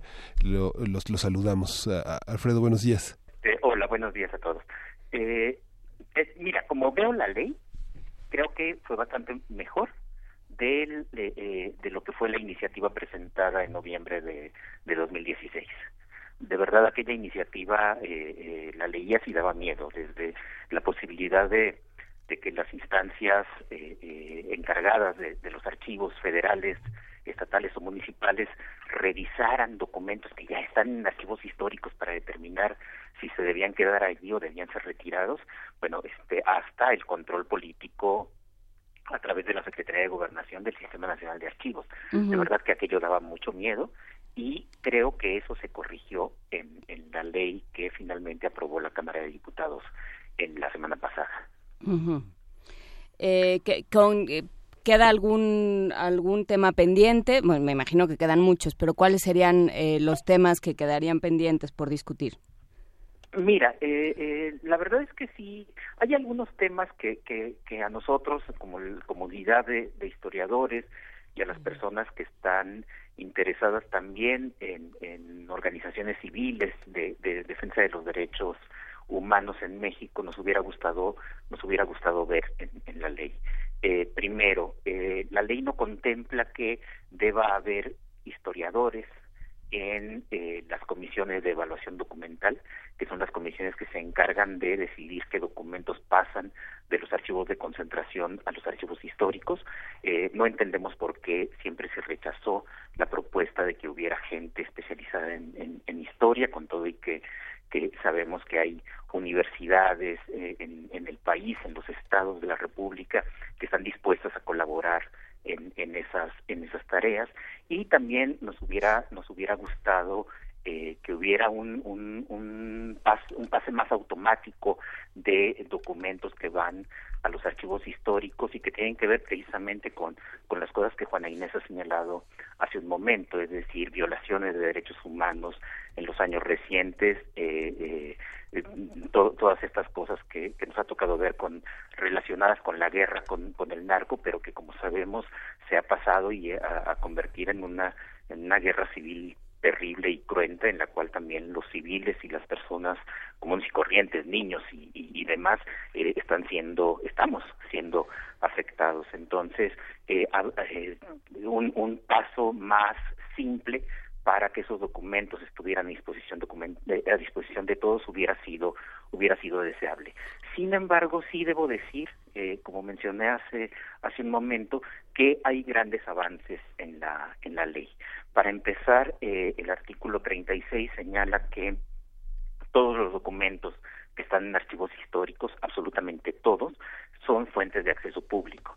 Y como fuentes de acceso público no pueden ser sujetos ni de restricciones, ni pueden ser clasificados como confidenciales, ni, ni nada por el estilo. Eso es un avance con respecto a la ley federal que todavía está vigente y que consideraba que en los archivos históricos había documentos que se podían consultar sin problema y documentos confidenciales. Eso, eso se elimina, ya los documentos confidenciales dejan de existir.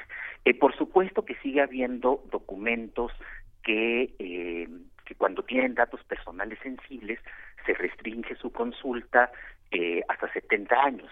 Eh, pero esto es perfectamente normal esto sucede en casi cualquier en casi cualquier país que los documentos que tienen datos de salud de las personas o que tienen datos de antecedentes eh, eh penitenciarios cosas como esa se restringe su consulta. Pero y esto también es algo importante y lo señala el mismo el mismo artículo 36 pero después eh, eh, después eh, hay otros artículos como el 38 que que lo reiteran.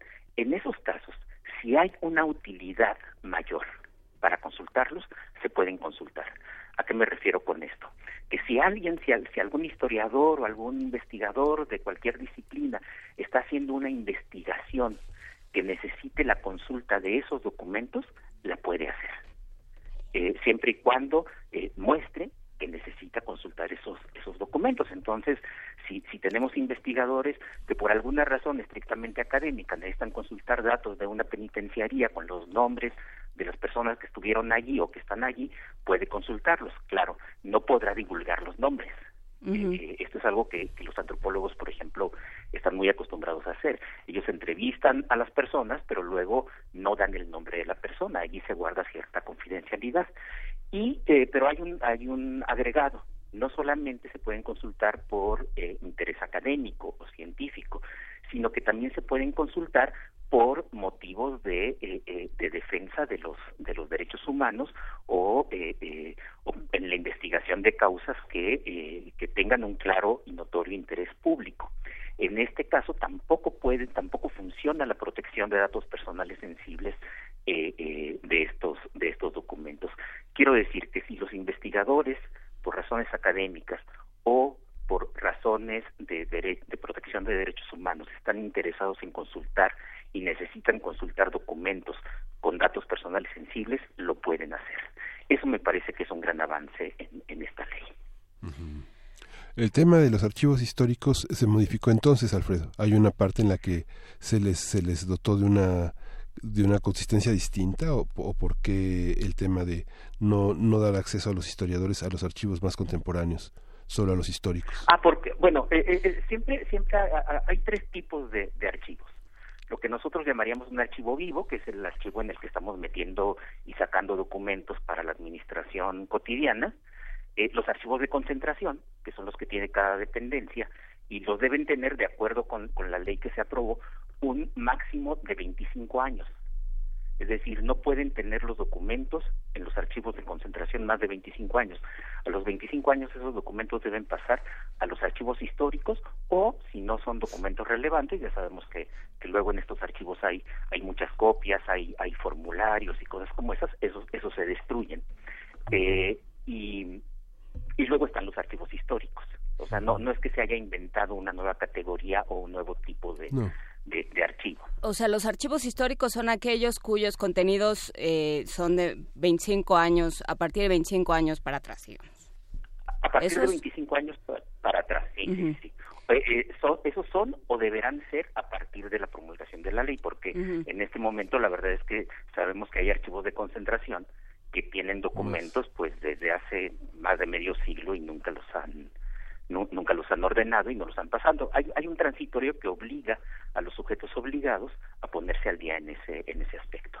Hay otro tema que creo que es eh, interesante para, para tocar, Alfredo Ávila, que es eh, qué pasa con aquello que se reserva por seguridad nacional. ¿Esto cambia, no cambia o no pasa por esta ley de archivos? Mira, no pasa por la ley de archivos. Eh, es decir, eh, lo que sí queda claro con la ley de archivos es que los documentos que están en archivos históricos de ninguna manera pueden ser reservados por, por ninguna causa, ni por ni por seguridad nacional, ni por protección de datos personales sensibles, ni, ni nada por el estilo. Entonces, lo que está en un archivo histórico ya se puede consultar. Esa es, esa es una buena es una buena noticia. Ahora, todos sabemos que en los archivos administrativos es decir, los que están vivos, los que se usan, y en los archivos de concentración, pues hay documentos que pueden tener eh, eh, que pueden ser importantes para la seguridad nacional o que pueden ser importante su protección por alguna por alguna otra razón. La ley lo que contempla es el tema de la protección de, datos personales. Lo que nosotros esperaríamos es que allí se considere el artículo 38 que sostiene en el punto número 2 que se puede consultar estos documentos cuando el interés público en el acceso sea mayor a cualquier invasión a la privacidad que pueda resultar de dicho acceso. Es decir, eh, eh, siempre si hay un, si hay un interés público para consultar esos documentos, se puede hacer. ¿Cómo se define el interés público? Digo, es, eh, o sea, tiene una definición contenida en las palabras, pues, pero ¿cómo se define para estos términos el interés público? Mira, fundamentalmente tiene que ver con eh, el tema de eh, violaciones graves de derechos humanos, delitos de lesa humanidad y, y, y cosas cosas semejantes. Hay una, una pregunta que ha circulado en los últimos días a través de redes sociales, Alfredo, y es el tema de justo cómo se relacionaría la ley de archivos con el tema de Odebrecht, por ejemplo. Pues mira, en, principio, eh, eh, con la ley de archivos lo que tendríamos que lo que tendríamos que hacer o lo que tendríamos que, esperar de las instituciones que, que, contienen esos documentos es que, eh, eh, que si alguien solicita su consulta, ahora todavía están en archivos de concentración o en archivos administrativos, pero que si alguien requiere su consulta por interés público o por alguna otra razón justificada, y, para eso se tiene que presentar un documento que lo justifique, se deberían, se deberían eh, mostrar, se deberían hacer públicos. Ahora, eh, cuando, cuando me preguntaron, cuando me preguntaron al inicio qué hace falta después de esta ley, eh, yo diría que, que hace falta dos cosas. Primero, algunas que ya mencioné, y que me hubiera gustado ver en, en el dictamen y me hubiera gustado ver en la ley aprobada. Pero también hace falta otro elemento y es que la ley se cumpla. Eh, eh, quiero decir que la ley tiene muchas virtudes que, que, que finalmente lo que se aprobó eh, abre, abre los archivos y abre, eh, eh, permite en principio a la gente poder acercarse a los documentos ya sin esa restricción absurda de la protección de datos personales sensibles. Y perdón que diga que es absurda pero pero la ley general de protección de datos personales define a los datos personales sensibles como los que afectan la esfera íntima de la persona. Es decir es una es una definición de lo más ambigua que, uno puede imaginar. Sí, porque si ahí entra eh, las, los terrenos de mi primo, pues es, complicado, digamos, ¿no? Es, demasiado amplio. Entonces, por eso me, me, dio mucho gusto que se señalara que por lo menos para, para, para, con motivos de investigación académica o con motivos de protección de, de, derechos humanos, pues allí ni los datos personales sensibles van a, van a funcionar. Se pueden, se pueden y se deben consultar. Pero, pero más allá de todas estas, de, todas estas cosas, sí creo que es bien importante seguir trabajando y, y, hay que seguir trabajando en el cumplimiento de la ley desde varios frentes. Primero, eh, y esto es algo que, lo digo como historiador, en los últimos años hemos visto que en algunos archivos se entregan a los historiadores, a los investigadores, documentos testados, es decir, documentos que tienen tachados los nombres. Y esto se hace no solamente con documentos que uno podría imaginar de, la guerra sucia de los años 70 o de casos semejantes, se llegó a hacer incluso con documentos del siglo XIX. Eh, el, ministro José Ramón Cosío, en, un, eh, en un texto, en un pequeño artículo que publicó en el Boletín del Comité Mexicano de Ciencias Históricas, ya señaló que incluso con la ley federal vigente, eso que están haciendo no, no debe suceder, no debería pasar.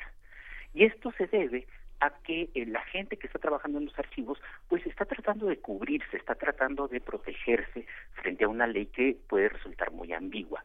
Me parece que una ventaja de la, de, la ley que se aprobó en, en, la Cámara de Diputados es que ya deja las cosas un poco más claras y entonces es labor de todos los investigadores, de todas las personas que vamos a los archivos, eh, decirle a la gente que pues no tiene por qué testar documentos, que la ley ahora permite su consulta, bueno, que de hecho ya lo permitía desde antes, sobre todo con, con, documentos que son de hace más de 100 años y que pues no hay no hay ningún motivo para para temer que esto pueda tener consecuencias para la persona que está frente al archivo. Un segundo elemento que, que, tenemos que insistir y que hay que hay que promover y, hay que trabajar en, en ello es que se dote al Archivo General de la Nación, que a partir de, de la entrada en vigor de la ley será la cabeza del Sistema Nacional de Archivos y del Consejo Nacional de Archivos, pues dotarlo del presupuesto suficiente para que pueda funcionar.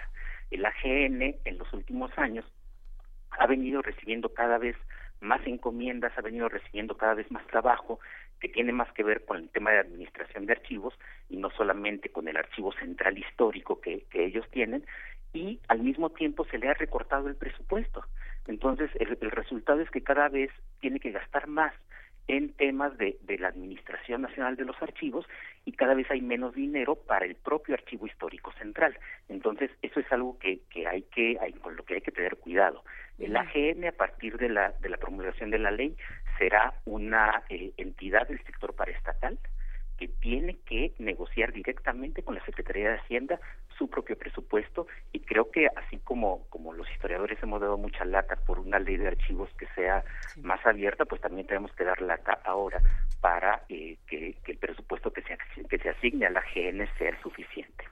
Y la tercera cosa, la tercera cosa a la que le debemos dar seguimiento es precisamente a estos temas de la eh, eh, de, de, de mostrar de hacer públicos verdaderamente los documentos más eh, eh, más difíciles o los documentos más necesarios para conocer las violaciones de eh, derechos humanos en las últimas décadas o para conocer los actos de corrupción que todos presumimos que existen en los distintos niveles del gobierno. Porque además, sin una ley de archivos y sin una verdadera transparencia en, en, en, esas cosas, pues cualquier cualquier sistema eh, no funciona. Quiero decir que si no si no ponemos atención, si no presionamos con esta ley en la mano para que finalmente podamos ver documentos relacionados con Odebrecht, con, con Casas Blancas, con Casas de Malinalco, con cualquier otra cosa, pues es, es inútil eh, eh, la reforma de, de 2014 para crear un sistema de un sistema de transparencia y de rendición de, de cuentas. eh, Miguel Ángel cuando presentó hace rato este tema de la de la ley de archivos eh, señaló algo que que además los archivistas lo tienen muy claro, eh, que la ley de archivos sirve para proteger documentos, para preservar documentos, para cuidar documentos. Pero algo que, que, que Gabriel Torres Puga, eh, desde el Comité Mexicano de Ciencias Históricas, estuvo insistiendo y que creo que al final sí, sí, se, sí se plasmó en la ley, es que de nada sirve la conservación, de nada sirve la preservación, si además no hay una máxima difusión de los documentos. Y eh, para que haya una máxima difusión de los documentos y de, esa información y que sea realmente pública, pues tenía que estar en la ley como efectivamente está, pero también tenemos que insistir para que esa parte de la ley se cumpla. ¿Tiene reglamento la ley? No, no, no tiene, no tiene todavía ningún ningún reglamento, aunque aunque es bastante clara en cuanto a las atribuciones, las facultades y las características que tendrá el Consejo Nacional de, Archivos y el Sistema Nacional de, Archivos.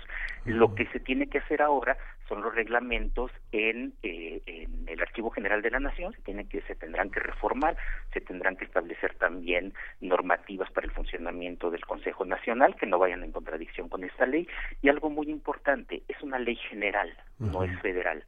Quiero decir con esto que los, los estados de la República tienen un plazo determinado, no recuerdo ahora exactamente, está en alguno de los transitorios, pero tienen un plazo para adecuar su legislación en materia de archivos a lo que señala la, ley general. Sí. ¿Todos los archivos de, que son de la Dirección Federal de Seguridad se convertirán en históricos, Alfredo? ¿Tú sabes eso? Mira, este, a mí me gustaría creer que sí, pero la verdad es que no, no, no, no lo sabemos. Eh, el argumento del Archivo General de la Nación hasta este momento es que esos archivos no forman parte de la GN. Ah, claro. Están incomodados. O sea, exacto, todo el mundo dio por sentado, incluso me parece que la anterior directora del, del archivo, la doctora Gómez Albarriato, dieron por sentado que sí, que se entregaron a la GN, pero la respuesta que ha dado eh, la actual administración del archivo es no, eso no forma de parte de la GN, únicamente está aquí porque la Secretaría de Gobernación no tiene, no tiene espacio. Lo que sí es verdad es que todos esos documentos tienen ya más de 25 años, entonces de acuerdo con, con, con la ley este, una vez que entre en vigor, en vigor, tendrían que pasar a formar parte ya de un archivo histórico. Esa es otra cosa que tendríamos que tendríamos que hacer, sobre todo la gente que, que ha estado trabajando estos estos archivos.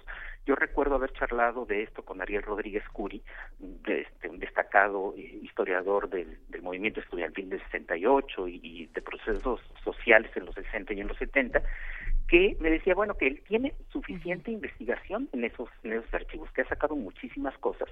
Y entonces gente como él, o como los que ustedes mencionaron hace rato, Sergio Aguayo, eh, Lorenzo Meyer, que ya estuvieron haciendo trabajo eh, en eso, tendrían que poner atención para ver qué es lo que finalmente sí se incluirá en el archivo histórico de acuerdo con lo que dice la con lo que dice la ley para ver si no si no nos dan gato por liebre al final. Claro. Pues, ¿con qué reflexiones finales nos vamos a quedar esta mañana, Alfredo Ávila, y con qué preguntas pendientes? Pues mira, yo, yo creo que la, la reflexión más importante es que eh, esto es apenas un paso, eh, sin duda fue muy importante. La verdad es que yo me siento muy satisfecho y muy agradecido con toda la gente que estuvo trabajando en, esto, con, con, mis amigos y colegas del Comité Mexicano de Ciencias Históricas, pero también con gente de Artículo 19, de la Red por la Rendición de Cuentas, colegas de, de Andrés Lira, de la Academia Mexicana de la Historia y muchos otros que estuvieron allí, eh, algunas veces en jornadas de, de muchas horas eh, viendo artículo por artículo de la iniciativa eh, se ha hecho creo que creo que se pudo hacer algo algo interesante algo algo importante con esta con esta ley pero no podemos dejarla así. Me parece que el siguiente paso es eh, pedirle al poder ejecutivo pedirle al presidente que no se tarde que que haga ya la promulgación de la de la ley y, y a partir de ese momento, en, el Consejo Asesor de la GN, por ejemplo, del cual formó parte, pues eh, eh, ayudar y trabajar para que las secretarías de Estado que están involucradas en, en, el traspaso de recursos a la GN lo hagan de la mejor manera posible y empezar a pedirle a la Secretaría de Hacienda que dé un presupuesto adecuado para que funcione no solo el Archivo General de la Nación, sino sobre todo el Sistema Nacional de, de Archivos. Y, eh, y segundo, eh, eh, aprovechar la ley, usar la ley para eh, exigir mayor transparencia en todos los casos que nos competen como sociedad. Muchísimas gracias, querido Alfredo Ávila, investigador del Instituto de Investigaciones Históricas de la UNAM, eh, familia justamente de este espacio, el primer movimiento. Hablamos muy pronto. Muchas gracias, chicos. Te mandamos un gran abrazo. Muchísimas gracias. Vamos con un poco de música para seguir estas conversaciones, Miguel Ángel. Vamos a escuchar de Polo y Pan, Windmills of Your Mind.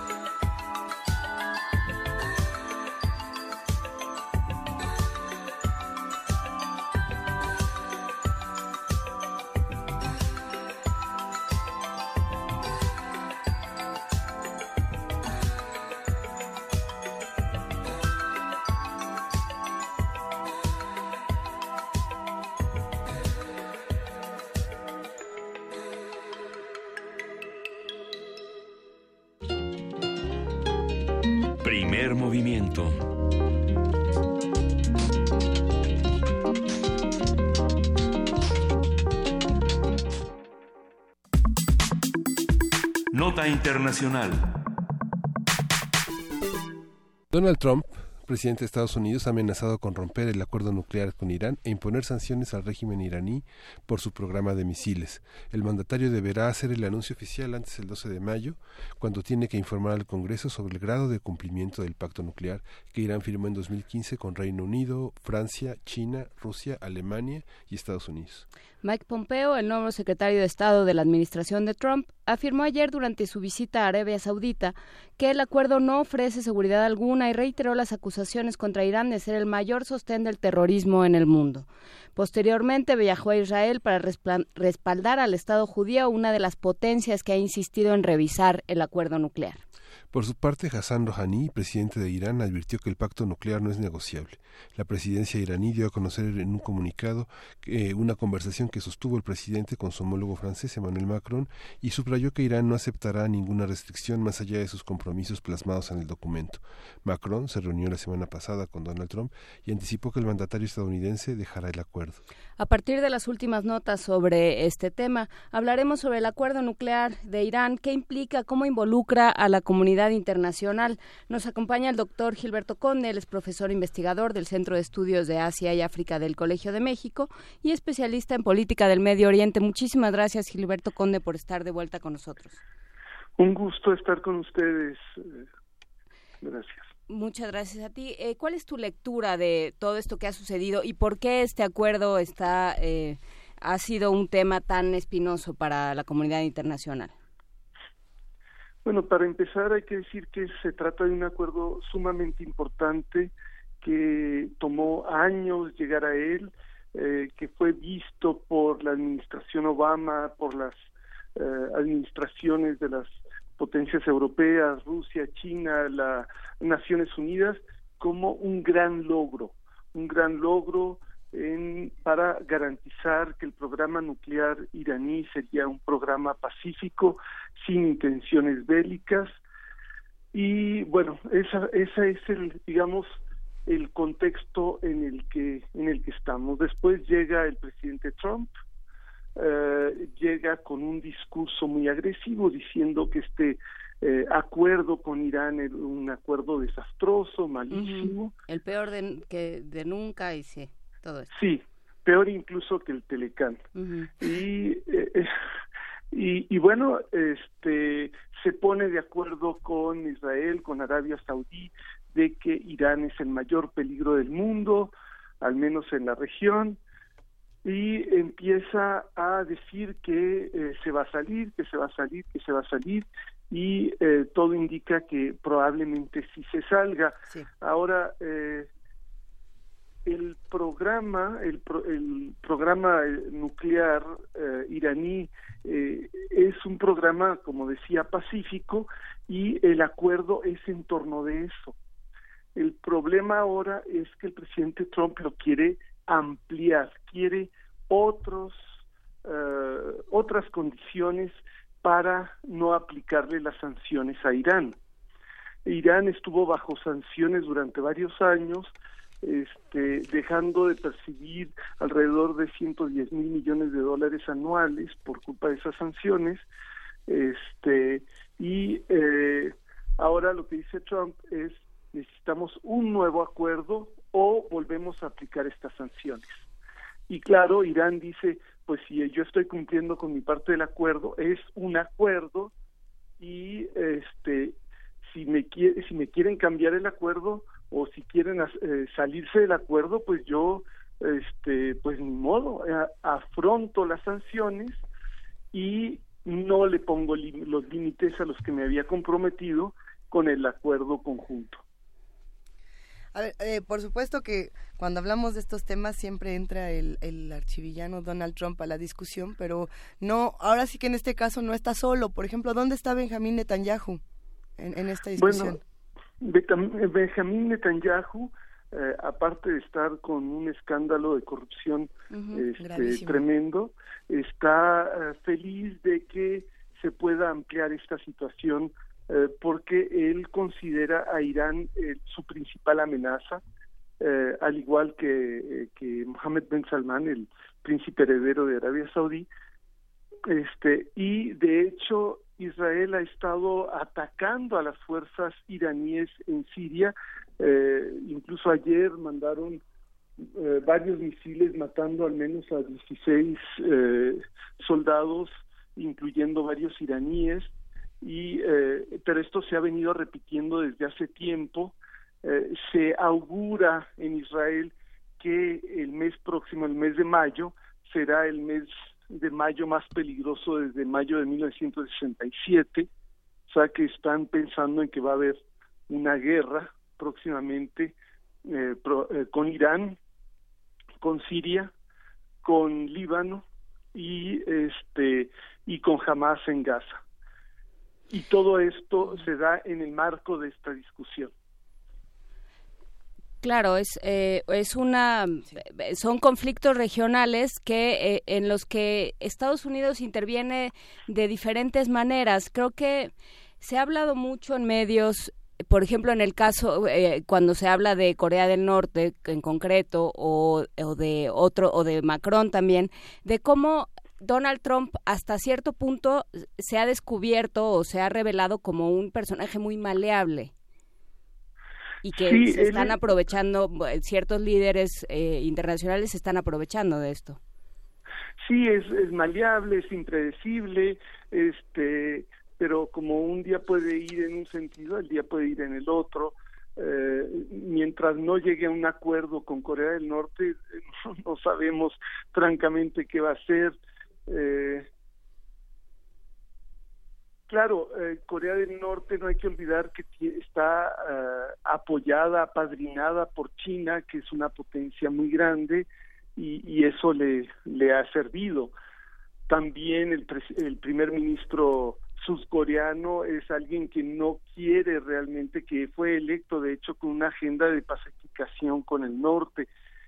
Pero aquí estamos en la situación opuesta es cierto que Rusia de alguna manera apoya a Irán, este, pero el apoyo no es este, ni parecido al que le da China a Corea del Norte. Y además tenemos que eh, el equivalente de Corea del Sur en el Medio Oriente, que serían Israel este, y, y Arabia Saudí, están en la posición contraria. Ellos quieren más más fricción con, con Irán, quieren que a Irán se le reduzca, eh, quieren que se le apliquen sanciones, quieren que se le eche de Siria, quieren, bueno, este, quieren fricción con, con, con Irán. Y esta situación la convierte, convierte a este caso en sumamente peligroso porque aunque es maleable, es también muy susceptible a las presiones de Netanyahu y de Mohammed Ben Salman. ¿Qué pasa, por ejemplo? Eh, tenemos la figura, por supuesto, de Kim Jong-un en Corea del Norte y tenemos, por otro lado, en Corea del Sur a Moon Jae-in si no, si no me equivoco.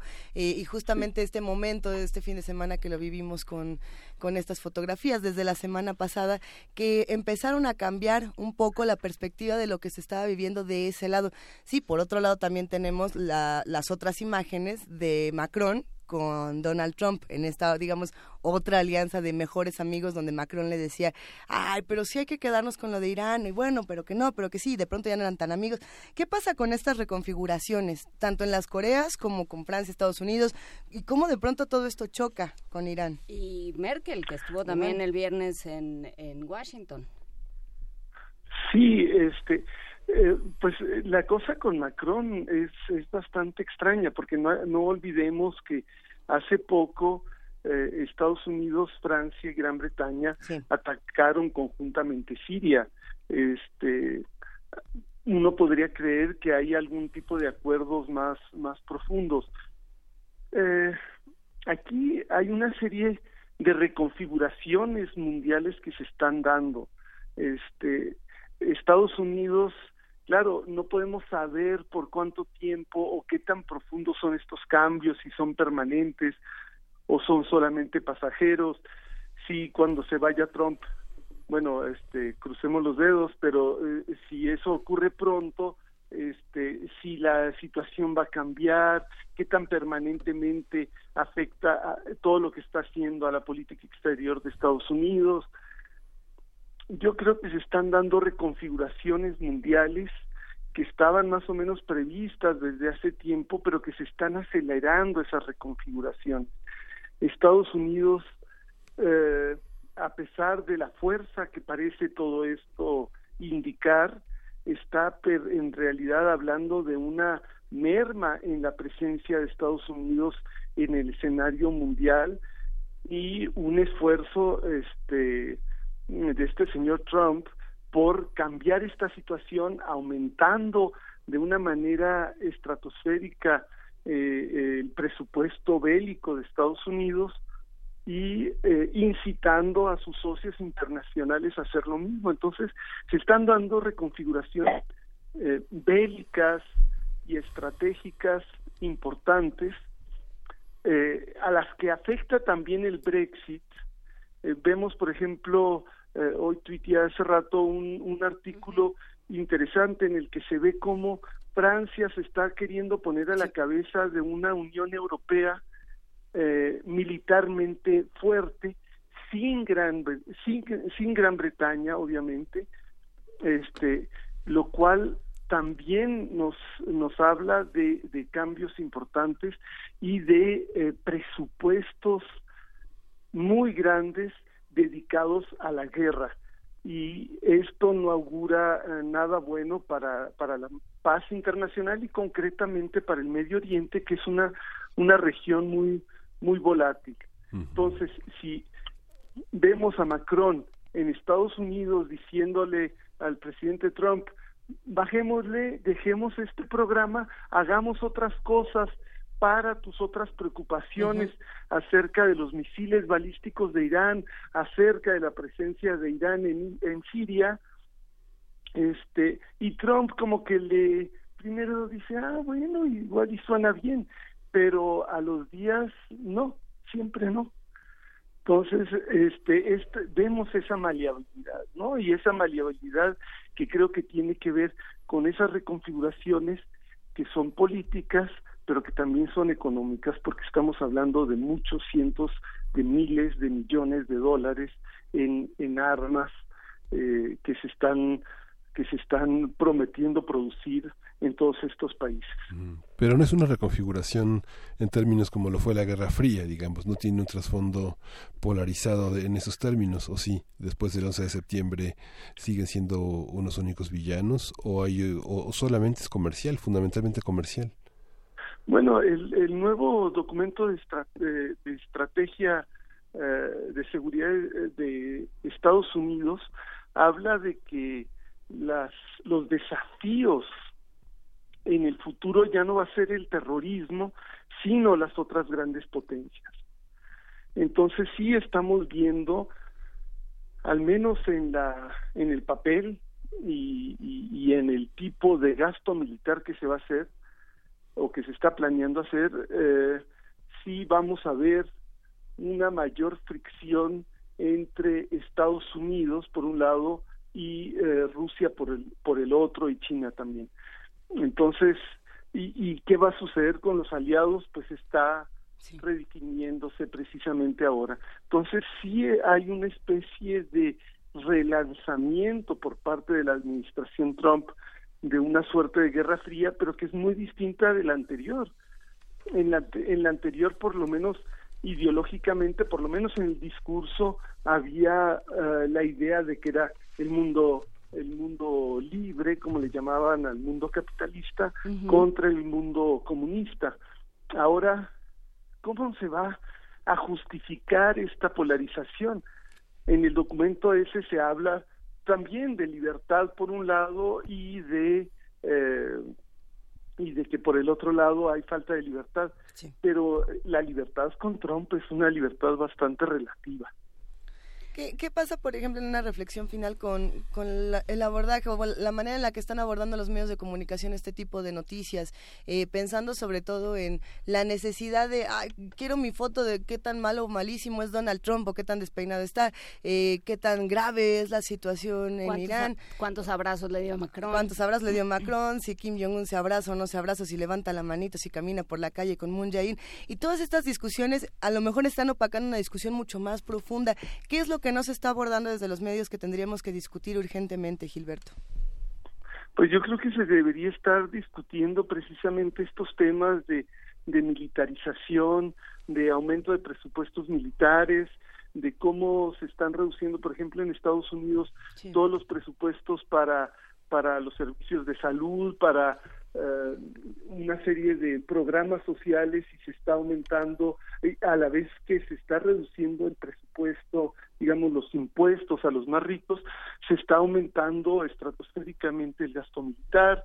Esas cosas yo creo que son mucho más importantes, más relevantes que, que los que, que los vestidos de Christian Dior o de qué sé yo qué diseñador que traen Brigitte y Melania, ¿no? Este, francamente, digo, no es que estén feas las fotos, pero y que no nos digan nada, pero creo que hay otros debates mucho más importantes.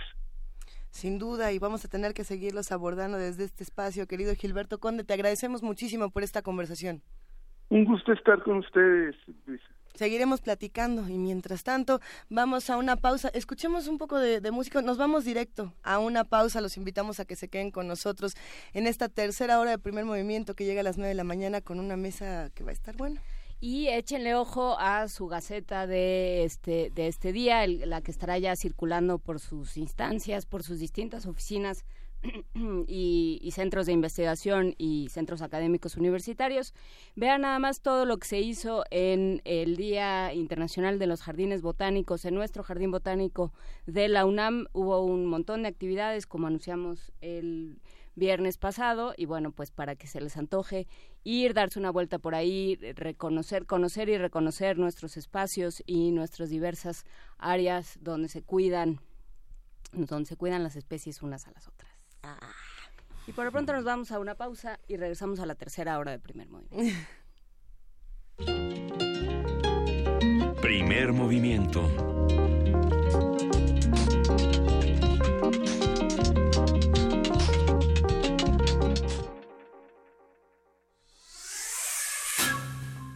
Los quiero invitar a que escuchen. Bueno, en realidad me lo pidió Maripaz, ¿no? Un cuento buenísimísimísimo que de verdad sí me pasó a mí. El cuento se llama La anciana y la muerte, que va a pasar el 30 de abril a las 12 con 4 minutos y a las 18 horas por el 96.1 de frecuencia modulada. Si lo escuchan, qué bueno. Si no, como decía mi mamá, pues porque entre menos burros, más olotes. Radio UNAM, experiencia sonora.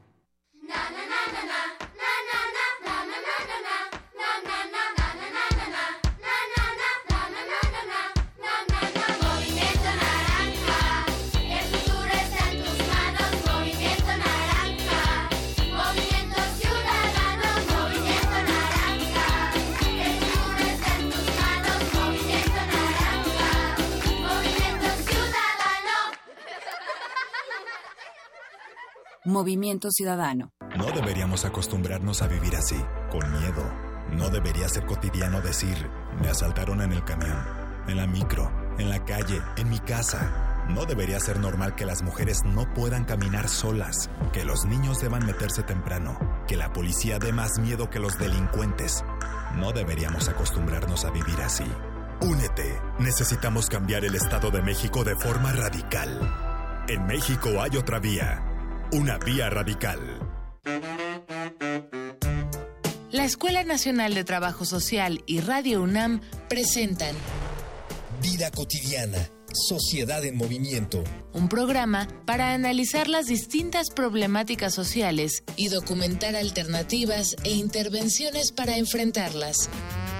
¿Por dónde empezamos?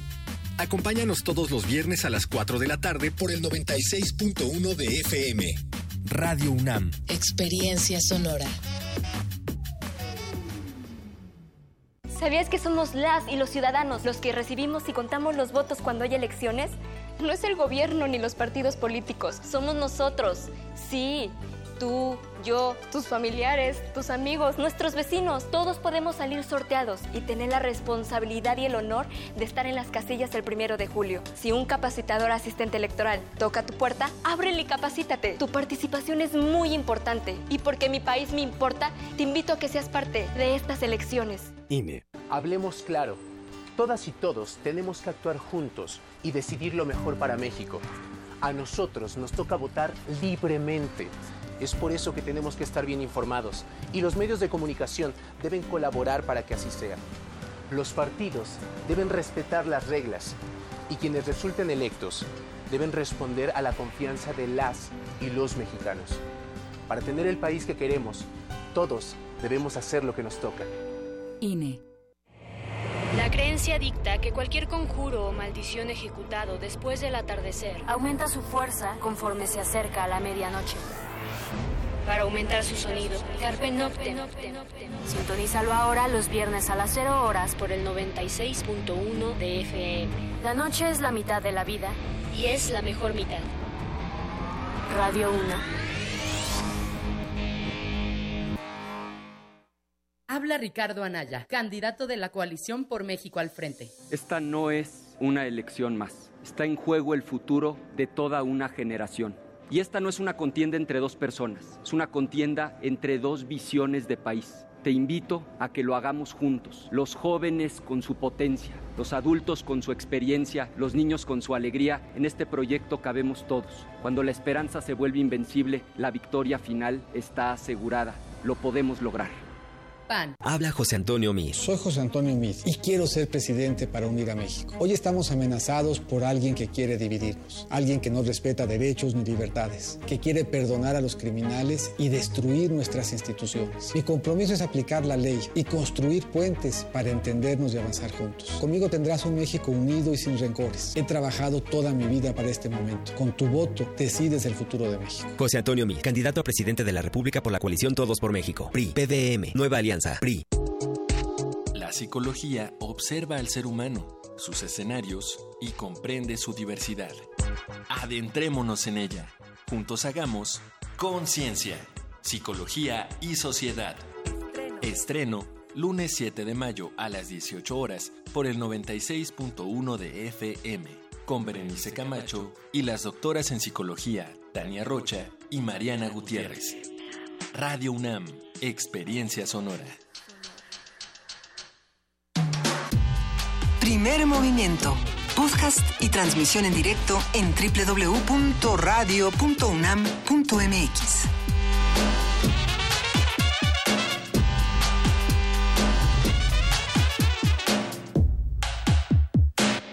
Son las 9 de la mañana con 5 minutos y estamos en esta tercera hora de primer movimiento. Juana Inés de esa jefa de información. Nos volvemos a encontrar. Nos volvemos a encontrar, Luis Iglesias. Y sí, por supuesto, estamos en esta tercera hora, empezando esta tercera hora de este día que es atípico porque hay quien va a la escuela, quien no va a la escuela, quien va a trabajar, quien no va a trabajar. Es una pachanga. ¿Nosotros qué hacemos, Miguel Ángel Quemain? Pues acabamos de escuchar al doctor Gilberto Conde y la crónica que hiciste de Avengers. Es, es que es esa, ¿no? El mundo está compuesto de esas modalidades de combate, ¿no? No podemos todavía contar de qué se trata eh, esta película que ha eh, roto todos los récords y, bueno, hasta cientos. Yo creo que el cine ya rompió justamente Avengers Infinity War que se estrenó eh, la semana pasada. No importa si a uno le gustan o no las películas de superhéroes, no importa si uno quiere ir a verla o no, pero sí pone una discusión sobre la mesa que me parece fundamental y es justamente ¿qué derechos tenemos los que estamos en, este planeta? ¿Qué derechos tenemos como ciudadanos? ¿Qué derechos tenemos como habitantes de un país? Eh, y, cómo los vamos a hacer valer? Creo que, por supuesto, si contamos más de esta película, los que no la han visto se van a enojar con nosotros, pero sí vale la pena, creo, irla a ver. Si a uno le gusta ese tipo de cine, se utilizan, ¿Cómo se utilizan los mitos ¿no? para, defender, para defender verdades? Yo creo que por lo menos, eh, sin, sin hacer spoilers, hay un, personaje justamente en esta película llamado Thanos que representa eh, en cierta medida una postura muy radical de lo que tendría que ocurrir en nuestro planeta, que es una postura que comparten muchos líderes de, este mundo y, que, curiosamente la disfrazan con diferentes nombres, pero se parece mucho y es eh, esta parte radical de pues acabamos con todo y, y van a ver que todo está más bonito si solo estamos nosotros y los demás no. Sí, que independientemente de lo que, de la calidad eh, fílmica y el coeficiente estético de estos, eh, de estas películas y lo que uno decida ir o no, ir a ver al cine o no. Hollywood o no. Hollywood o no, eh, sí se recogen ideas que están en el ambiente. También hace poco hablábamos de otra película donde la, el, el, em, el argumento es tomemos a todos los adictos y metámoslos en jaulas. Y a ver qué pasa. Y ya, bueno, pues si se acaban, si se mueren todos, pues son adictos, no, no merecían vivir. Digamos, eso es lo que plantea la película y ese es el, el argumento de, puesto de manera muy burda y muy... Eh, y aparentemente muy absurda, es el argumento debajo de muchas eh, políticas antidrogas, por ejemplo. Así es. Este, bueno, pues acabemos con todos y acabemos con los adictos porque de todas maneras son adictos. O sea, esta criminalización, hablaremos de criminales en un momento más, pero si eh. les parece, vámonos a poesía necesaria para eh, tomar un respiro. Y platicamos un poquito más. Y le seguimos. Primer movimiento Hacemos comunidad.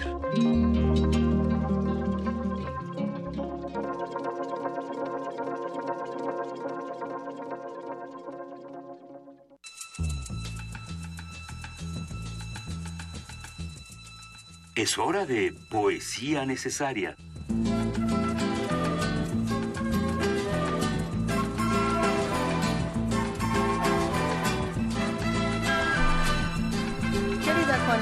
Esa es momento de poesía necesaria.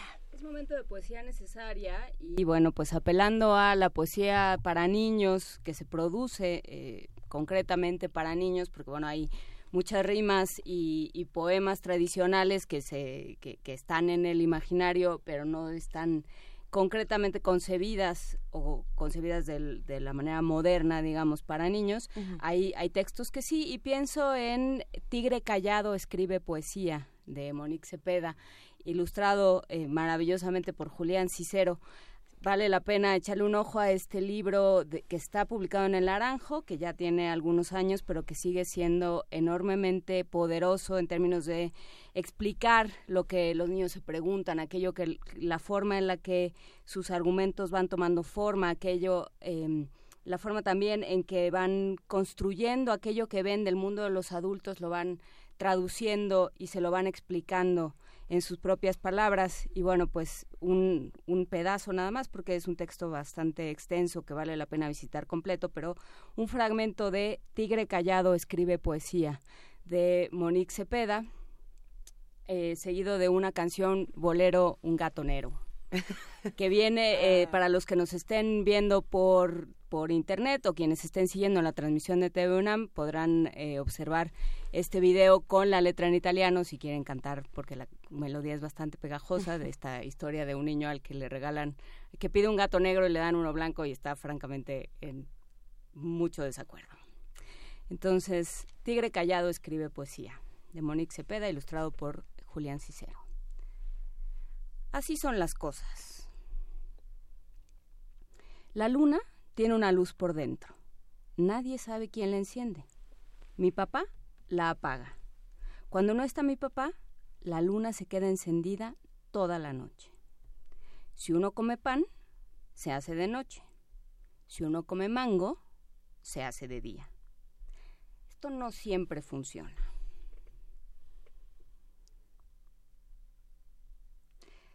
El sol sabe salado, la luna dulce. El aire tiene picos. Pero es que mi archivo no funciona. El sol sabe salado, la luna dulce. El aire tiene picos y dicen que las nubes son tibias. También dicen más cosas y han sido mentiras. Los grandes se enamoran de noche, nosotros de día. No sé qué tengo, cansancio de pies, ganas de sentarme. El aire parece sucio, pocos rayos tiene el sol. El mundo ya estaba todo cuando yo llegué. Quizás se olvidaron de poner una silla para mí. Cuando era pequeño, mi hermano sacaba una cubeta con agua al patio por si se caía la luna, decía. Siempre tuvo buen tino. Así son las cosas, responden cansados. Demasiadas preguntas contestan, mirando para otro lado. Así son las cosas. Esa respuesta es como ver una puerta cerrada y pasar de largo. Yo tengo una llave y seguiré probando. Puede ser que un día, después de tanta cerradura, se gaste la llave. Y yo mismo diga, así son las cosas. Pero no lo creo.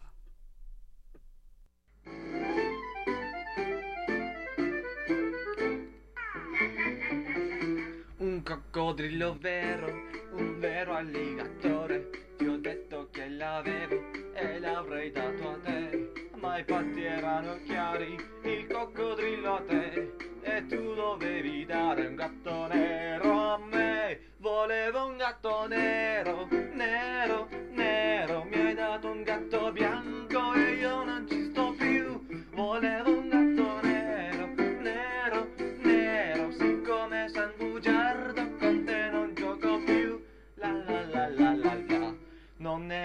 una giraffa di plastica o di stoffa, ma una in carne ed ossa e l'avrei data a te, ma i patti erano chiari, una giraffa a te. E tu dovevi dare un gatto nero a me, volevo un gatto nero, nero, nero, mi hai dato un gatto bianco e io non ci sto più, volevo un gatto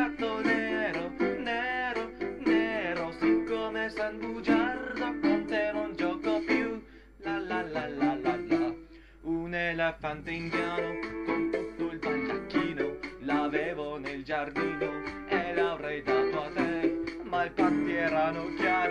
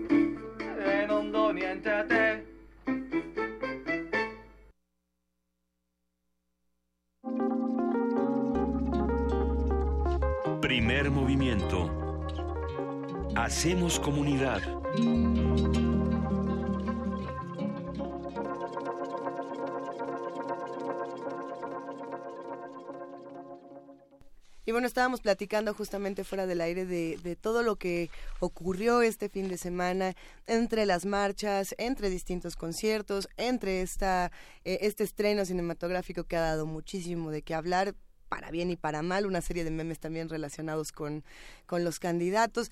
Empiezan otra, otras, otras campañas en, en, estados.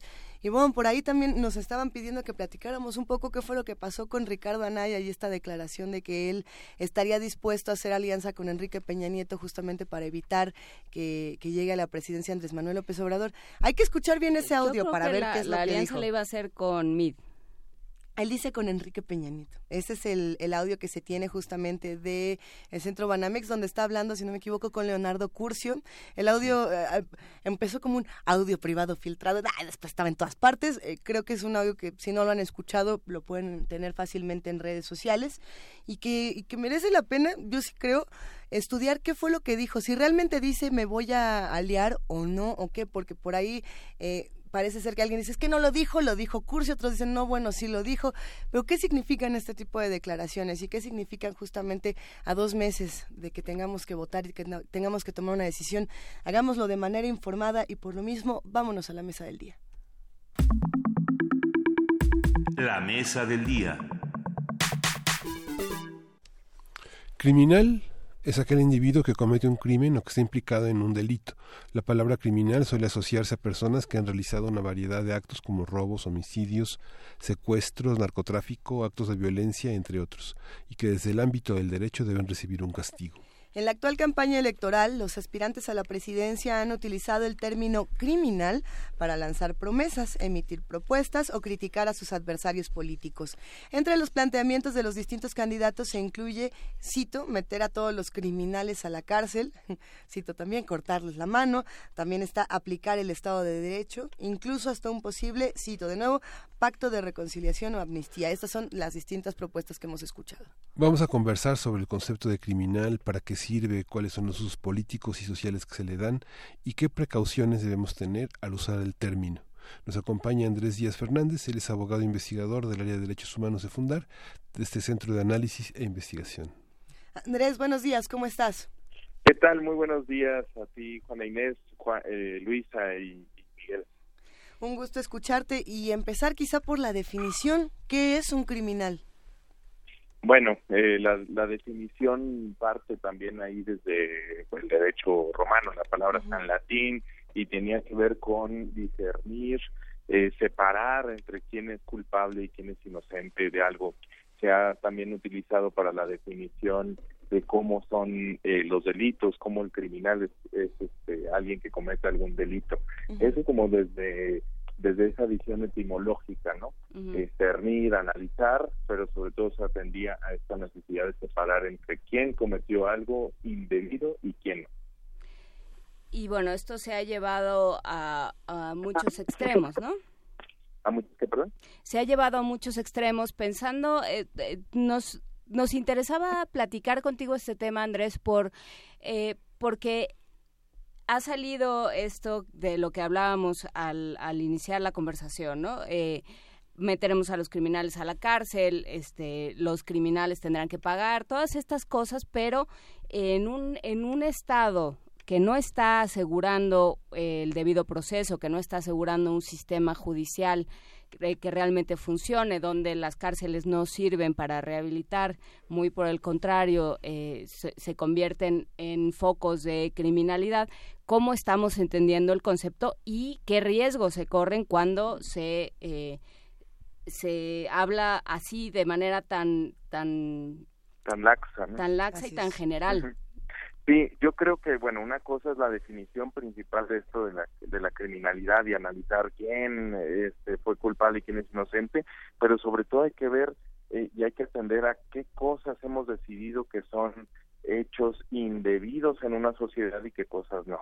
Obviamente que eh, vamos a atendernos aquí a muchas eh, prácticas, ¿no? Por ejemplo, sabemos que el homicidio en nuestro país pues está catalogado como un delito, ¿no? Pero no siempre, y eso también desde una perspectiva de derechos humanos, pues el homicidio es una afrenta contra el derecho a la vida. Entonces, eh, aquí también cabría analizar que no siempre la vida ha sido el este un derecho que ha sido eh, respetado en ese sentido, es decir, a veces se permiten homicidios en algún momento, a veces la ley puede eh, decir, bueno, si estabas en legítima defensa o, una situación similar, pues bueno, no hay delito. Entonces no es tanto el hecho en sí, sino en cómo también este hecho se produce en una determinada sociedad. Y aquí es muy importante que nos tengamos que hacer cargo como sociedad de qué cosas hemos definido nosotros, nosotras como un delito, qué cosas hemos definido como que son afrentas contra la sociedad, contra la comunidad. Y muchas de ellas a veces únicamente son eh, delitos que son contra las personas y otros delitos contra las administraciones, ¿no? Eh, justo aquí también estábamos viendo que la traslación de estos delitos o estas conductas, por ejemplo, dentro del marco occidental mexicano y el marco de los sistemas normativos indígenas son diferentes también, ¿no? Como también en una cultura hay ciertas conductas que son eh, determinadas como indebidas y en otra cultura no. Claro, eh, hay cosas que siempre se van a aparecer, obviamente, eh, la, eh, todo lo que tiene que ver con una violencia sexual, aunque no es bien eh, perseguida y sancionada, pues bueno, sabemos que no está permitida en muchas de las culturas, obviamente, ¿no? Eh, eh, todo lo que tiene que ver con privaciones ilegales de la libertad o de la vida, con quitarle a una persona parte de su patrimonio, esas son conductas que, que culturalmente hablando muchos de los grupos humanos tenemos. Ahora, la segunda parte, o, como ustedes iniciaban eh, en su cápsula, ¿cómo tratamos a las personas que hacen eso? Ese es otro debate. Una, eh, primero es esto, saber qué está siendo penado por nosotros y otra es cómo lo sancionamos, cómo lo castigamos.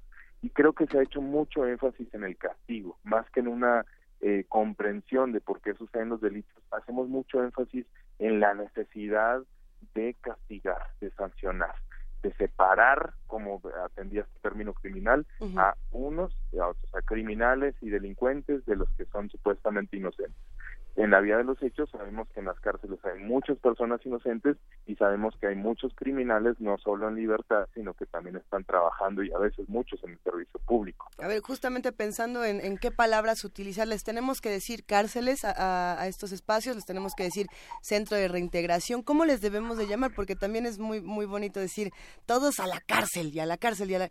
¿Qué es la cárcel? ¿Qué, ¿Cómo estamos definiendo estos espacios? ¿Cómo los debemos de nombrar? Bueno, son eh, cárceles, prisiones, pero el nombre que tenemos son centros de reinserción social. Creo que han tenido varios nombres en, en, la historia, ¿no? Justo por la concepción que damos a través de ellos. Recordar que el término o la utilización de la cárcel, más que su término, la utilización corresponde a una especie de teoría de reeducación de parte del Estado hacia ciertas personas. Este Michel Foucault eh, lo comparaba también con los hospitales y las escuelas, como son espacios donde personas pueden en teoría, y solo en teoría porque bastaría eh, irnos a cualquier eh, centro de, o cerezo, eh, centro de reinserción social en México para darnos cuenta que no es así, pero como en teoría estos espacios presupondrían una nueva formación de la persona y una nueva reeducación y reintegración a la sociedad. Aquí hay que hay que nomás tener en, cuenta una cosa. Eh, eh, digo para mí la la cárcel o la prisión o la estos centros de reinserción social eh, presuponen que hay una privación de la libertad. Y como decíamos hace rato la vida la libertad también es un derecho humano. Y la libertad hemos decidido como sociedad que sea el derecho humano a violentar cuando hay una falta. Es decir, en otras épocas de la humanidad o en algunos otros espacios se prefiere entonces violentar la vida, por ejemplo, cuando estamos hablando de pena de muerte, o en algunos otros espacios incluso se prefiere violentar la integridad personal de la persona y en, ese sentido se dan eh, azotes o pedradas, etcétera. Esto estoy hablando de cómo sucede actualmente en varias partes del planeta, ¿no? Aquí nosotros decimos que es la libertad.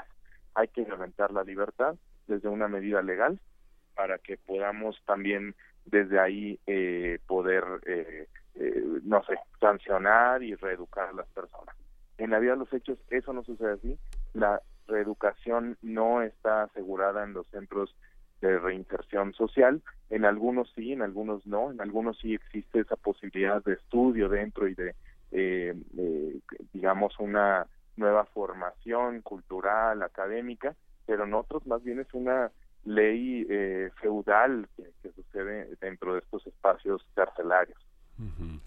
Las definiciones en el Código Penal, en el Código Civil, eh, son muy claras de lo que es un criminal y de las clasificaciones de, los, de, la criminalidad en un país, en un contexto democrático como en el que vivimos. Pero eh, el tema que nos eh, ocupa es cómo lo han usado los candidatos, cómo esta criminalización tiene que ver con una visión histórica del mal. ¿no? Hace un momento hablábamos de la ley de archivos y justamente los archivos que todavía no desclasifican porque están en comodato de la Dirección Federal de Seguridad, tiene que ver con los observadores del crimen, ¿no? Un crimen era este la orientación religiosa, no ser católico, por ejemplo, era una una una grave falta, ser homosexual o ser intelectual o ser pintor o dedicarse al teatro, ¿no? Digamos que esas eran las visiones en los años 50 y 60 de los seres que vigilaban a los a las personas que empezaban con el disenso social en aquellos años, ¿no? Exactamente, y eso atiende justamente a que nuestro derecho también hay que percibirlo como un derecho que cambia, aunque se nos dice que también eh, eh, el derecho es único y no y es inamovible, no. Ah, tú, lo has dicho, en, en, espacios y en tiempos ha cambiado las conductas. Delitos que teníamos en México antes, ahora por ejemplo ya no existen, o delitos que antes no existían, ahora existen, ¿no? Entonces, eh, eso nos muestra de cómo estamos nosotros percibiendo ese mal del que tú mencionas pero ese mal también está cargado de un eh, alto grado de sospechosismo y de discriminación, y eso hay que decirlo. En las cárceles no están los que cometen necesariamente los crímenes, sino están quienes cometen algunas faltas y nos decimos también eh, o vemos cómo eh, están pobladas de, un cierto patrón, aunque, aunque están, aunque puede haber diversos casos eh, eh, y que haya casos que en, realidad sí hayan eh, presuponido una delincuencia, digamos, de los de cuello blanco o de algún otro tipo de personas, generalmente vemos personas eh, indígenas o personas en situación de pobreza o de otro tipo de marginación en las cárceles. Entonces vemos ahí como también son espacios donde se pueden colocar algunas personas y donde se puede mantener un cierto ámbito de criminalidad eh, digamos, se prefiere eh, tener en las cárceles adentro de este tipo de personas porque son quienes hacen el robo común o quienes hacen algún tipo, eh, algún tipo de, de fechoría. Aquí lo, lo que yo también creo que es importante a destacar es por qué estamos sancionando como sancionamos. Y estos discursos ahorita que ustedes mencionan de los candidatos de en la cárcel a todos, pues no son nuevos, son discursos que apelan mucho al enojo de la sociedad Obviamente que cuando estamos hablando de delitos mayores, violaciones, secuestros, homicidios, eh, etcétera, pues entonces eh, estamos apelando al enojo de la sociedad y al sentimiento de inseguridad con el que se nos tiene en, este en este país, pero no estamos viendo caso por caso eh, cuál sería eh, la causa de, de, que exista este este fenómeno porque en México tenemos un alto índice de, crímenes según el derecho, sí, pero... Si tomáramos estas frases, por ejemplo, no meter a todos los criminales a la cárcel y le pusiéramos meter a todos los, entre comillas, criminales al centro de, readaptación o al centro de reinserción, pues ya no es tan glamuroso, así como decir cortarle la mano a las poblaciones vulnerables ya no suena tan, tan elegante como cortarle la mano a los villanos villanísimos. Los ladrones. Si tuviéramos que, estudiar justamente a quién le tocaría eh, digamos, reinsertar a, estas poblaciones. No, es que no quiero usar la palabra reeducar porque no creo que va por ahí, pero sí modificar estos esquemas. ¿Quién sería? Porque no es tampoco que el presidente diga, yo voy a hacer esto y así pasa. ¿A quién le está tocando la responsabilidad de estos centros que no, la, que no se cumple en ninguna parte del país? Eh, sí, claro, la, responsabilidad viene desde el, Poder Ejecutivo, ¿no? O sea, la responsabilidad estructural de estos centros es del Poder Ejecutivo y que diseña toda una política penitenciaria. Obviamente en México la hemos tenido también muy desarrollada porque también fue juez en la Corte Interamericana Sergio García Ramírez, ¿no? Este, pero aquí yo creo que también es, es eh, así como lo dices tú, mira, eh, ¿cómo se llamaría esto, esta conducta o esta sanción? Pues, se llamaría mutilación de extremidad a quien cometa un robo, ¿no? Y entonces ya no suena tan, tan elegante o tan eh, digamos, coloquial como había sido en un principio. Exacto, ¿no? Suena mejor mocharle la mano y hasta suena gracioso, pero en realidad no solamente es una afrenta contra los derechos humanos, sino que tampoco presupone una seria y real eh, contención de lo que es el crimen. Yo creo que justamente, y estamos dando con el clavo, justamente las penalidades y las penalidades tan altas que existen en, en este país no solamente inhiben la capacidad de reconciliación de la sociedad y de comprensión de por qué tenemos este margen de criminalidad.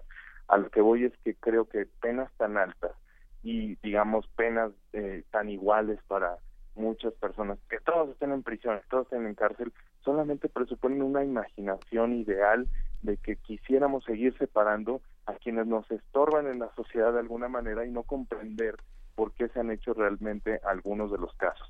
Todavía sabemos que muchas de las personas que están en prisión son inocentes y eso te lo digo con conocimiento de causa porque sí nos ha tocado eh, documentar y acompañar varios casos de personas que están inocentes y que no tenían nada que ver y están en la prisión. la prisión también es un espacio, un receptáculo de estos márgenes o las personas marginalizadas de la sociedad. Pero creo que sí es muy necesario ponernos a debatir si realmente lo que queremos son penas tan altas y si con eso creemos que se va a solucionar. O sea, pensaríamos que, eh, fíjense, con el caso este de la desaparición de los jóvenes en, en Guadalajara, este, y suponiendo, sin conceder aquí, porque también sabemos cómo funciona eh, los eh, procesos de procuración de justicia, suponiendo que las declaraciones eh, tengan un grado de verdad. Eh, había una que decía eh, que habían torturado a uno de ellos y que eh, se les murió, o sea, como se decía antes, ahorita Miguel lo destacó con la DFS, se les pasó la mano, ¿no? entonces lo mataron, ¿no? Y entonces se les hizo más fácil matar a los otros dos. Entonces, eh, esto de que la pena eh, más alta sea eh, en sí misma un inhibidor de la actitud criminal no lo es, al contrario, creo que tener penas más altas va a provocar que existan más ejecuciones, más torturas, más desapariciones, por un grado también de ocultamiento de todo tipo de evidencia. O sea, no se comprende la, la situación eh, real de los crímenes y de los y de estos actos delictivos, pero sí lo que queremos es castigo, castigo sin comprensión, castigo sin reconciliación, castigo sin reinserción. Y, y, se deja de lado, ahora que hablaba Luisa de, eh, de, responsabilidades, los ciudadanos también dejamos de lado el conocimiento de aquello a lo que nos comprometimos como sociedad. O sea, nosotros como sociedad mexicana hace muchos años que decidimos nosotros no vamos a matar, los castigos no van a ser corporales. Eh, o sea, será, se, se, separará al individuo de la comunidad, se le dará la oportunidad, o sea, digamos, en teoría, ¿no? Se le dará la oportunidad de que, este, de que aprenda un oficio, de que se reinserte en la sociedad, se le separará un momento de esa comunidad contra la cual ha atentado. Pero, eh, pero cuando aparecen campañas como la de hace algunos años del verde de la pena de muerte, eh, se olvidan, ¿no? Justamente movidos por el enojo, movidos por, eh, por la, la, desesperación, por la impotencia, por la falta de Estado de Derecho, pues se olvida que nosotros nos comprometimos como Estado mexicano y como sociedad mexicana a no matar. Sí, y exactamente, eso es algo fundamental, porque la pena de muerte existe de facto, ¿no? Es preferible, y, y, por eso también todo los, lo, lo que se dice, bueno, eh, lo que salió también de parte del ejército, por ejemplo, en el caso de Tlatlaya, es preferible abatir, que luego había este el dilema de qué significa la palabra abatir, pero pues sabemos que la utilizan para decir, pues bueno, se va a, erradicar, a exterminar a estas personas, ¿no? Se prefiere abatir, se prefiere matar que empezar toda una serie de juicios y de comprensión del delito. Insisto, estamos yendo caso por caso todo el tiempo y bueno, está bien para deslindar responsabilidades, ver qué falta hizo cada quien, pero no estamos atendiendo una comprensión de por qué tenemos estos niveles altos de criminalidad y mucho menos con políticas y con vociferaciones tan eh, tan viscerales como decir, bueno, a todos a la cárcel o mátenos a todos. O, eh, la verdad, ni siquiera eso, eso, eso es viable, ni siquiera es real, porque mucha de la gente que es detenida también es torturada y está injustamente en la prisión, y entonces aplicamos castigos hacia las personas, muchas veces que son inocentes, o a personas que se vieron obligadas por determinadas cuestiones y cargas históricas a cometer algún cierto crimen, que no estoy diciendo que sean eh, inocentes y que no tengan que afrontar ningún tipo de justicia, pero sí comprender eh, es necesario comprender por qué se sitúan en esa en esa posición, por qué eh, están haciendo este crimen que la sociedad ha dicho que existió. Hay que atender a esas causas, no y, obviamente que es más fácil eh, decir unas frases que acuerdan o van concorde más con el enojo popular y pues bueno, eh, de, ahí tenemos este tipo de, frases que ni siquiera son técnicamente posibles, ni la pena de muerte es técnicamente posible, ni mochar la mano es técnicamente posible, porque para empezar ya tenemos tratados internacionales y el Estado obliga, estaba obligado a respetarlos. A ver, ¿y la amnistía es posible o qué pasa con esta otra discusión justamente que, que ha dado tanto eh, de qué hablar tanto en debates como en spots como eh, hasta en la sobremesa? Sí, la, la amnistía, eh, digamos también es técnicamente ahí sí es técnicamente posible en ciertos eh, en cierto momento pero creo que tampoco se ha discutido seriamente ni tampoco se ha presentado una propuesta seria en ese sentido. Independientemente de que puedan eh, comentarlo ampliarlo después yo lo que sí creo que es necesario es esto lo que hemos estado diciendo. Hay que comprender las causas del delito y hay que saber que qué tipo de penas realmente van a ser eh, inhibidoras del efecto criminal qué tipo de pena realmente va a hacer que la desaparición forzada, que el secuestro, que los altos índices de homicidio y criminalidad desciendan y no lo provoquen aún más, porque insisto, teniendo penas tan altas, creo que alguna persona que comete un crimen va a pensar, bueno, pues es mejor eh, seguir cometiendo crímenes, total, si por uno me van a dar 100 años, pues prefiero matar a todas las personas que estén involucradas este y me convierto en un asesino serial. Entonces, ¿qué tanto las penas tan altas están dando ese efecto?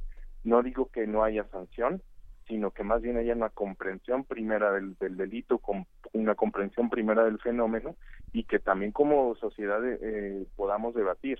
El nuevo sistema de justicia penal también ya eh, eh, ha hecho un avance en el sentido de que no solamente sea la prisión la única manera de poder sancionar a las personas, que también existan algunas otras penas. Claro, eso no necesariamente para delitos eh, graves y, eh, como estos que hemos mencionado, pero eh, existen algunas soluciones alternas, algunas otras medidas de resolución.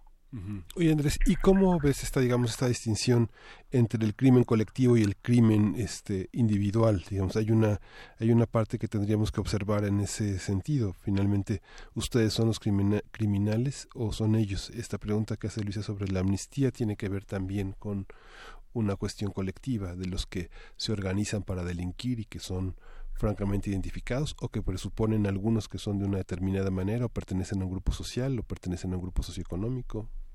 Claro, eh, si atendiéramos a lo que se está violentando, lo que dirían en el término jurídico el, objeto o el bien jurídico tutelado, entonces obviamente que, estamos viendo cómo eh, no solamente eso ha sido violentado por los órganos criminales, sino también por el propio Estado.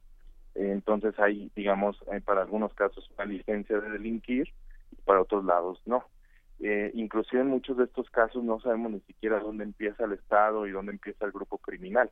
Hay una fusión eh, terrible y peligrosa entre estos dos eh, miembros, ¿no? Entre el Estado y algunos de sus servidores públicos y entre quienes cometen estos crímenes. Entonces, cuando tenemos un discurso desde el Estado o desde sus figuras o desde los aspirantes a su, a su gobierno eh, que dice, bueno, vamos a mochar las manos o vamos a meter a todos a la cárcel o hay que matarlos a todos o pena de muerte, etcétera, etcétera, pues también hay que pensar que eso se está diciendo desde un propio ámbito que también fomenta esta criminalidad y que también la comete, ¿no? Ya sea por complicidad o por acción directa.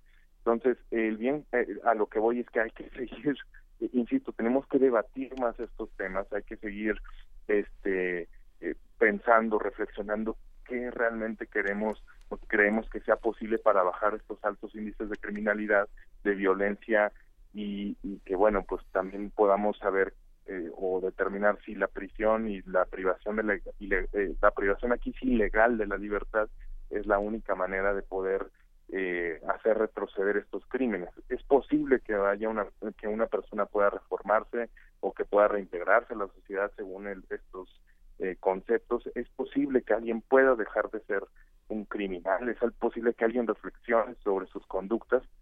Eh, ¿qué, ¿Qué va a pasar con todas estas personas que se vieron obligadas a hacer un crimen, no? Pienso en toda la comunidad eh, migrante que es, secuestrada y es obligada a trabajar como sicarios, o a todas las personas que, que en una comunidad son son obligadas o so pena de, de, de ser asesinados por parte de estos órganos criminales y entonces pues se vuelven también de delincuentes pero como si fueran soldados del crimen organizado no entonces hay que comprender todas esas causas y hay que comprender qué fue lo que las, las fomentó.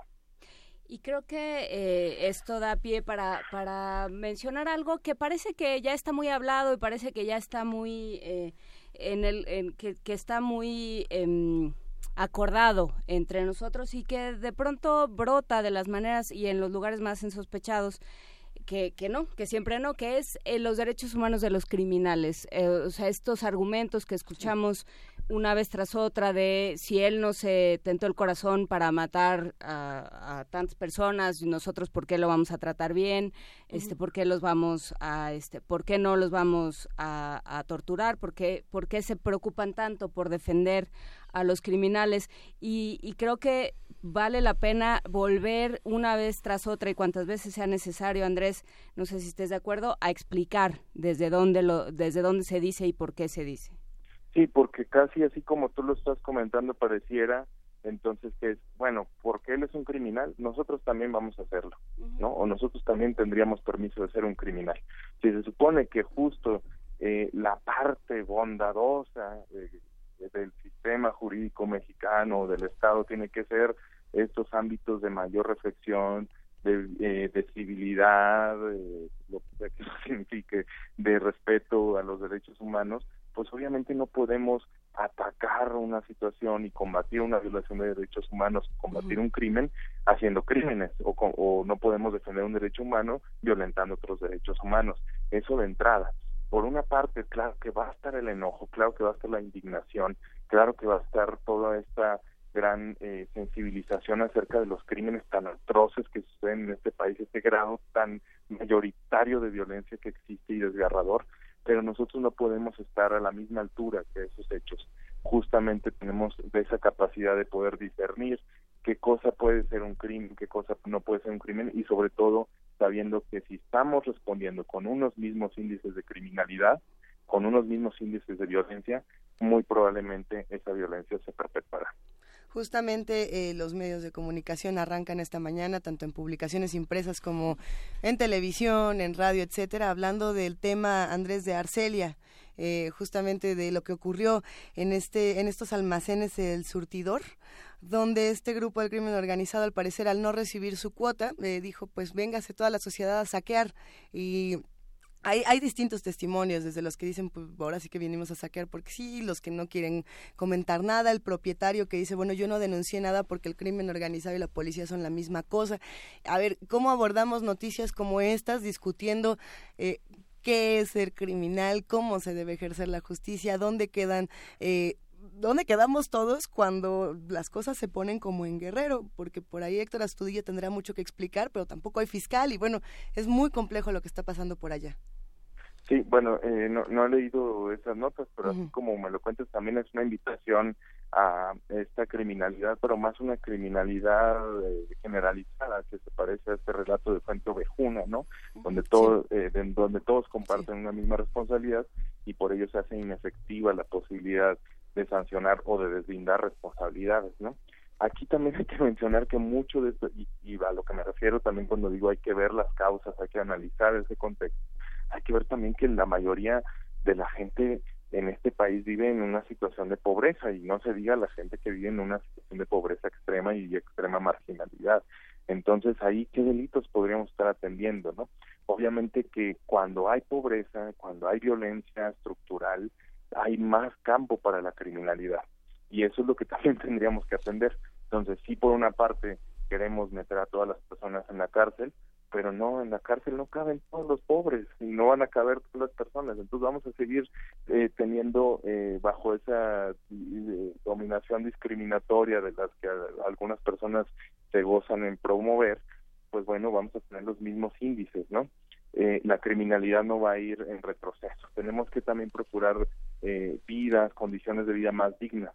Vemos eh, como derechos humanistas más eh, evidentemente las violaciones a derechos civiles, políticos, pero no vemos eh, con la misma evidencia las afectaciones a los derechos económicos, sociales, culturales, y eso genera violencia cuando no es respetados esos, derechos. Cuando la gente vive en una situación de pobreza, la pobreza también se convierte en violencia. Y es una violencia de la cual el Estado tiene mucha de la responsabilidad, ¿no? Y obviamente el Estado, y obviamente también de una parte objetiva y de una parte subjetiva también de muchos servidores públicos y de muchas personas que hacen que prevalezcan estas brechas de desigualdad y también sobre todo que roban y que se agencian todo lo que lo que le corresponde al pueblo mexicano. Claro, no es que estemos, eh, o sea, no, no es que des todo este argumento para decir eh, los criminales no tienen la culpa, digamos, no, no debe castigarse la transgresión, sino que la, o sea, la, transgresión, la violencia, la inseguridad, eh, la, la criminalidad no se, no se resuelve con esta, eh, pongamos cámaras y metamos a todos a la cárcel, sino es un problema sistémico, como dices, Andrés Díaz. Sistémico y estructural. Y sí, claro, podemos hacer eh, situaciones paralelas. O sea, mientras vamos resolviendo casos en concreto con nuestros marcos jurídicos, pues sí, si alguien comete una falta, pues tenemos un marco jurídico y tiene que ser sancionada esa persona. Pero tenemos que redebatir que realmente si nos ha servido este aumento de penas o si nos ha servido esta prisión. Sabemos que la prisión, pues también lo que a veces genera es más criminalidad, se convierten también en más redes y contactos de criminalidad y también pues ahí mismo se vive una violencia personal y estructural eh, mayor. Entonces, eh, si una persona que está en prisión está observando y siendo sujeto de este tipo de violencias, pues muy probablemente también la pueda eh, reproducir sin que eso sea generalizado, ¿no? Entonces hay que, a la par de ir viendo caso por caso, porque para casos atroces México es un gran ejemplo, pero hay que, insisto, hay que redescubrir de por qué existen estos casos, porque si no, no vamos a terminar y nos vamos a volver a sorprender y vamos a tener en la primera plana de otro periódico en algún otro momento de este año, de los próximos y los venideros nuevos actos de criminalidad y cada vez va a ser mayor y nuestra sorpresa no va a finalizar, pero tampoco así la violencia. Hay que redescubrirla, hay que eh, erradicarla de su raíz y por eso digo la pobreza también es violencia, la pobreza y quienes mantienen al país en la pobreza pues también eh, debe ser pues un aspecto de criminalidad más genérica, ¿no? Interesante pensar en, lo que nos están diciendo los periódicos esta mañana, eh, como muchos de los encabezados dicen, eh, ocupa el tercer lugar en el Orbe Guerrero, es líder mundial en crimen, por ejemplo, ¿no? Eh, ¿Cómo estamos utilizando estas palabras? ¿Cómo hacemos uso de estos conceptos? ¿Y qué es lo que tendríamos que estar estudiando? Realmente te agradecemos esta conversación, Andrés Díaz Fernández. ¿Dónde podemos consultar más? ¿Cómo nos podemos acercar tanto a tu trabajo como al de todos nuestros amigos de Fundar? Bueno, eh, mi Twitter es arroba Andrés T E I X y en Fundar pues Fundar México arroba Fundar México también. nuestra página es fundar.org.mx. Muchísimas gracias Andrés, te mandamos un gran abrazo. Hasta luego, que estén muy bien y gracias nuevamente. Saludos a toda la audiencia. Oigan, y por lo pronto escuchar un poco de Seu George. Seu George. No más violencia, mejor Seu George. Qué bonito.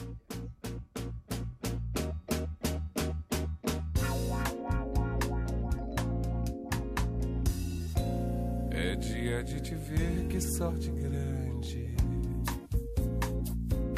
Sim, senhor. É mamão no mel, algodão doce azul. E é bom, acende um maniquete tipo curumim. Por causa do que vibra dentro de você. Você não tem ideia como sou feliz. Assim que eu passo aí para um sorvete. Levo o disco do Bob que você me pediu. E aí, a gente vai passear. E aí, a gente vai namorar. E depois, e depois,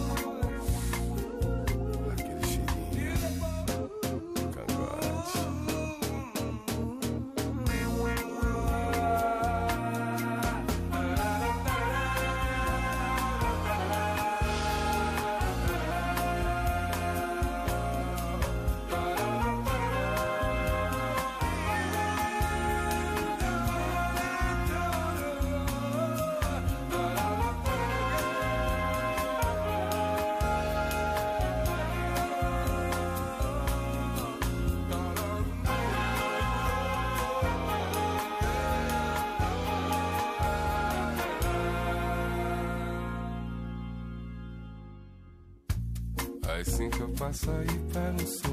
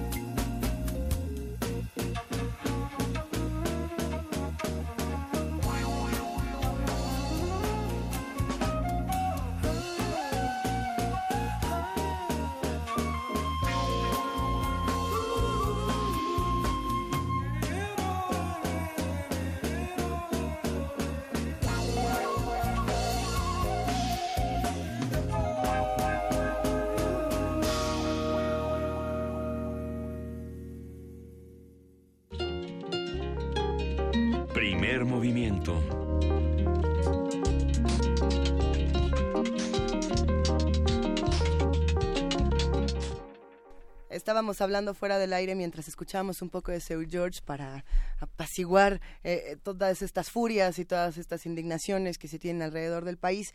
Eh, no solamente esta noticia ¿no? de Guerrero siendo una de, la- de los tres, eh, de las tres regiones, entre comillas, más peligrosas en términos de crimen del mundo. Eh, también por ahí hay otras notas que, pues como decías, Juana Inés, en 20 minutos se van. ¿no? Entonces las tomamos. A, a ver, yo, yo Sí, este, a ver, con un poco de contextualizando. contexto, lo que pienso es esto que El hemos hablado dolor de- muchas veces, o sea, son, son noticias gigantescas, ¿no? Son, son eh, Avasalladoras. este, avasalladoras.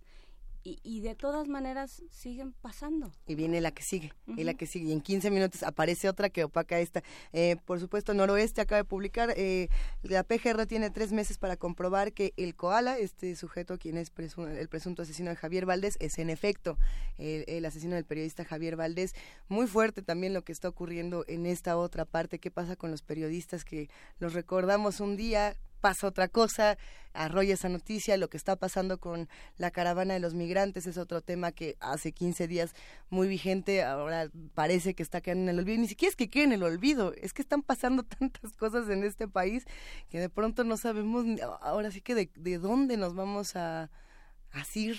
¿No? Es muy complejo el tema de Javier Valdés, el tema de los tres jóvenes de Jalisco que ya mencionaba Andrés Díaz Fernández, el tema de, de Arcelia. Eh, ¿Cuántas otras noticias no estaremos mencionando en este momento que son igual de relevantes, igual de pertinentes? Sí, yo creo que aquí lo que es interesante es tanto en la conversación que teníamos en la primera hora con, con Luis Zambrano sobre, eh, sobre qué hacer con las ciudades, sobre lo que apunta la agenda ambiental preparada por la UNAM, sobre las estrategias para seguir en la- para hacer de las ciudades realmente comunidades que se puedan vivir, donde se pueda vivir con igualdad, donde se pueda eh, vi- recibir los derechos humanos, gozar de los derechos humanos mínimos, pues también pasa por eh, hablar de desigualdad, por hablar de, eh, de muchísimos temas que, que se nos van, ¿no? No tiene que ver con impartición eh, de penas, no tiene que ver con meter gente a la cárcel, no tiene que ver con sancionar, tiene que ver con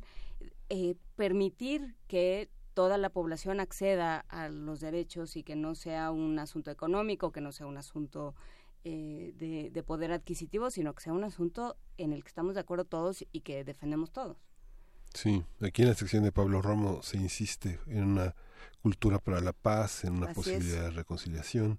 Uno ve ciertas comunidades infantiles, ciertas escuelas donde eh, los niños son conminados a, pedir una disculpa, a reconciliarse, a tratar las cosas conversando, a pesar de que sabemos que, que la violencia es algo que tenemos como muy adentro, que nos inunda y, y, y quiere explotar, pero la posibilidad de pensar en las consecuencias es algo que tiene que ser tan inmediato como la, la violencia, ¿no? Pensar en qué vas a hacerle a alguien que está siempre a tu lado, que, o que forma parte de los demás. ¿no? y que yo creo que pensando en, bueno, pues que es el día de las niñas, los niños y todos los del medio. La noche del Walpurgis, pero ya no lo dijimos. Es la noche del Walpurgis, pero Luisa no ha tenido, no le hemos dado oportunidad a Luisa. No, no lo haré, ya, ya, ya lo dejé pasar. Ya de hablar de la noche de Walpurgis, pero bueno, puedes hablar mañana porque ya pasó la noche. Ah, dale, ¿cómo nos fue anoche? Pero bueno, independientemente de eso, pensando en este día que se presta para cualquier cantidad de cosas espeluznantes, sobredosis de azúcar, sobredosis de glucosa de diferentes tipos y demás, ¿qué modelos estamos, cómo estamos modelando el mundo? Porque a fin de cuentas, pues nos hemos planteado como sociedad la infancia como ese esa etapa de la vida en la que uno aprende cómo es el mundo sí. y aprende a moverse en el mundo. Y bueno pues quienes están estamos cerca de, eh, de menores y de infantes, pues pensar cómo les estamos modelando el mundo, qué mundo les estamos, cómo les estamos enseñando qué es el mundo y cómo se mueve uno en él. Por eso aquí nos gusta hacer comunidad y nos quedan muy pocos minutos para dejar todas estas preguntas. Ah, invitamos a todos los que están del otro lado haciendo comunidad con nosotros a que nos digan qué piensan y, qué alternativas podemos construir entre todos. Abrazamos a Dana, que por cierto nos dice que, ¿cómo se llama la, la rola que acabamos de escuchar? Era de Seu George y se llama Sí, es portugués. Es depois. O, es, o depois. Ok. Para después. Para después. Eh, le mandamos, por supuesto, un abrazo a Miguel Ángel Gemirán, a Carla Tuil, a Héctor Eduardo. Hay muchísimos mensajes a Víctor Mondragón, que le gustó mucho eh, la poesía necesaria. Eh, por aquí también a Joel Cabrales. gracias a toda. Refrancito, un abrazote, que por cierto nos encontramos ayer, otro día les cuento. Diogenito, R. Guillermo pues sí, agradecemos que estén haciendo comunidad con nosotros y los invitamos a que mañana eh, volvamos a hacer este trabajo todos juntos que se hace todos los días. Mañana día del trabajo trabajamos nosotros. Ah, Aquí nos escuchamos. Y bueno, para bailar. Vamos. a escuchar Descarga del Son del Septeto Típico Oriental. Gracias, gracias a todos los que hacen posible el primer movimiento, a todo el equipo de Radio UNAM, el equipo de TV UNAM, gracias jefa de información, Juana Inés de esa, gracias Miguel Ángel Quemain. Gracias Lisa, gracias Juana Inés. Esto fue primer movimiento. El mundo desde la universidad.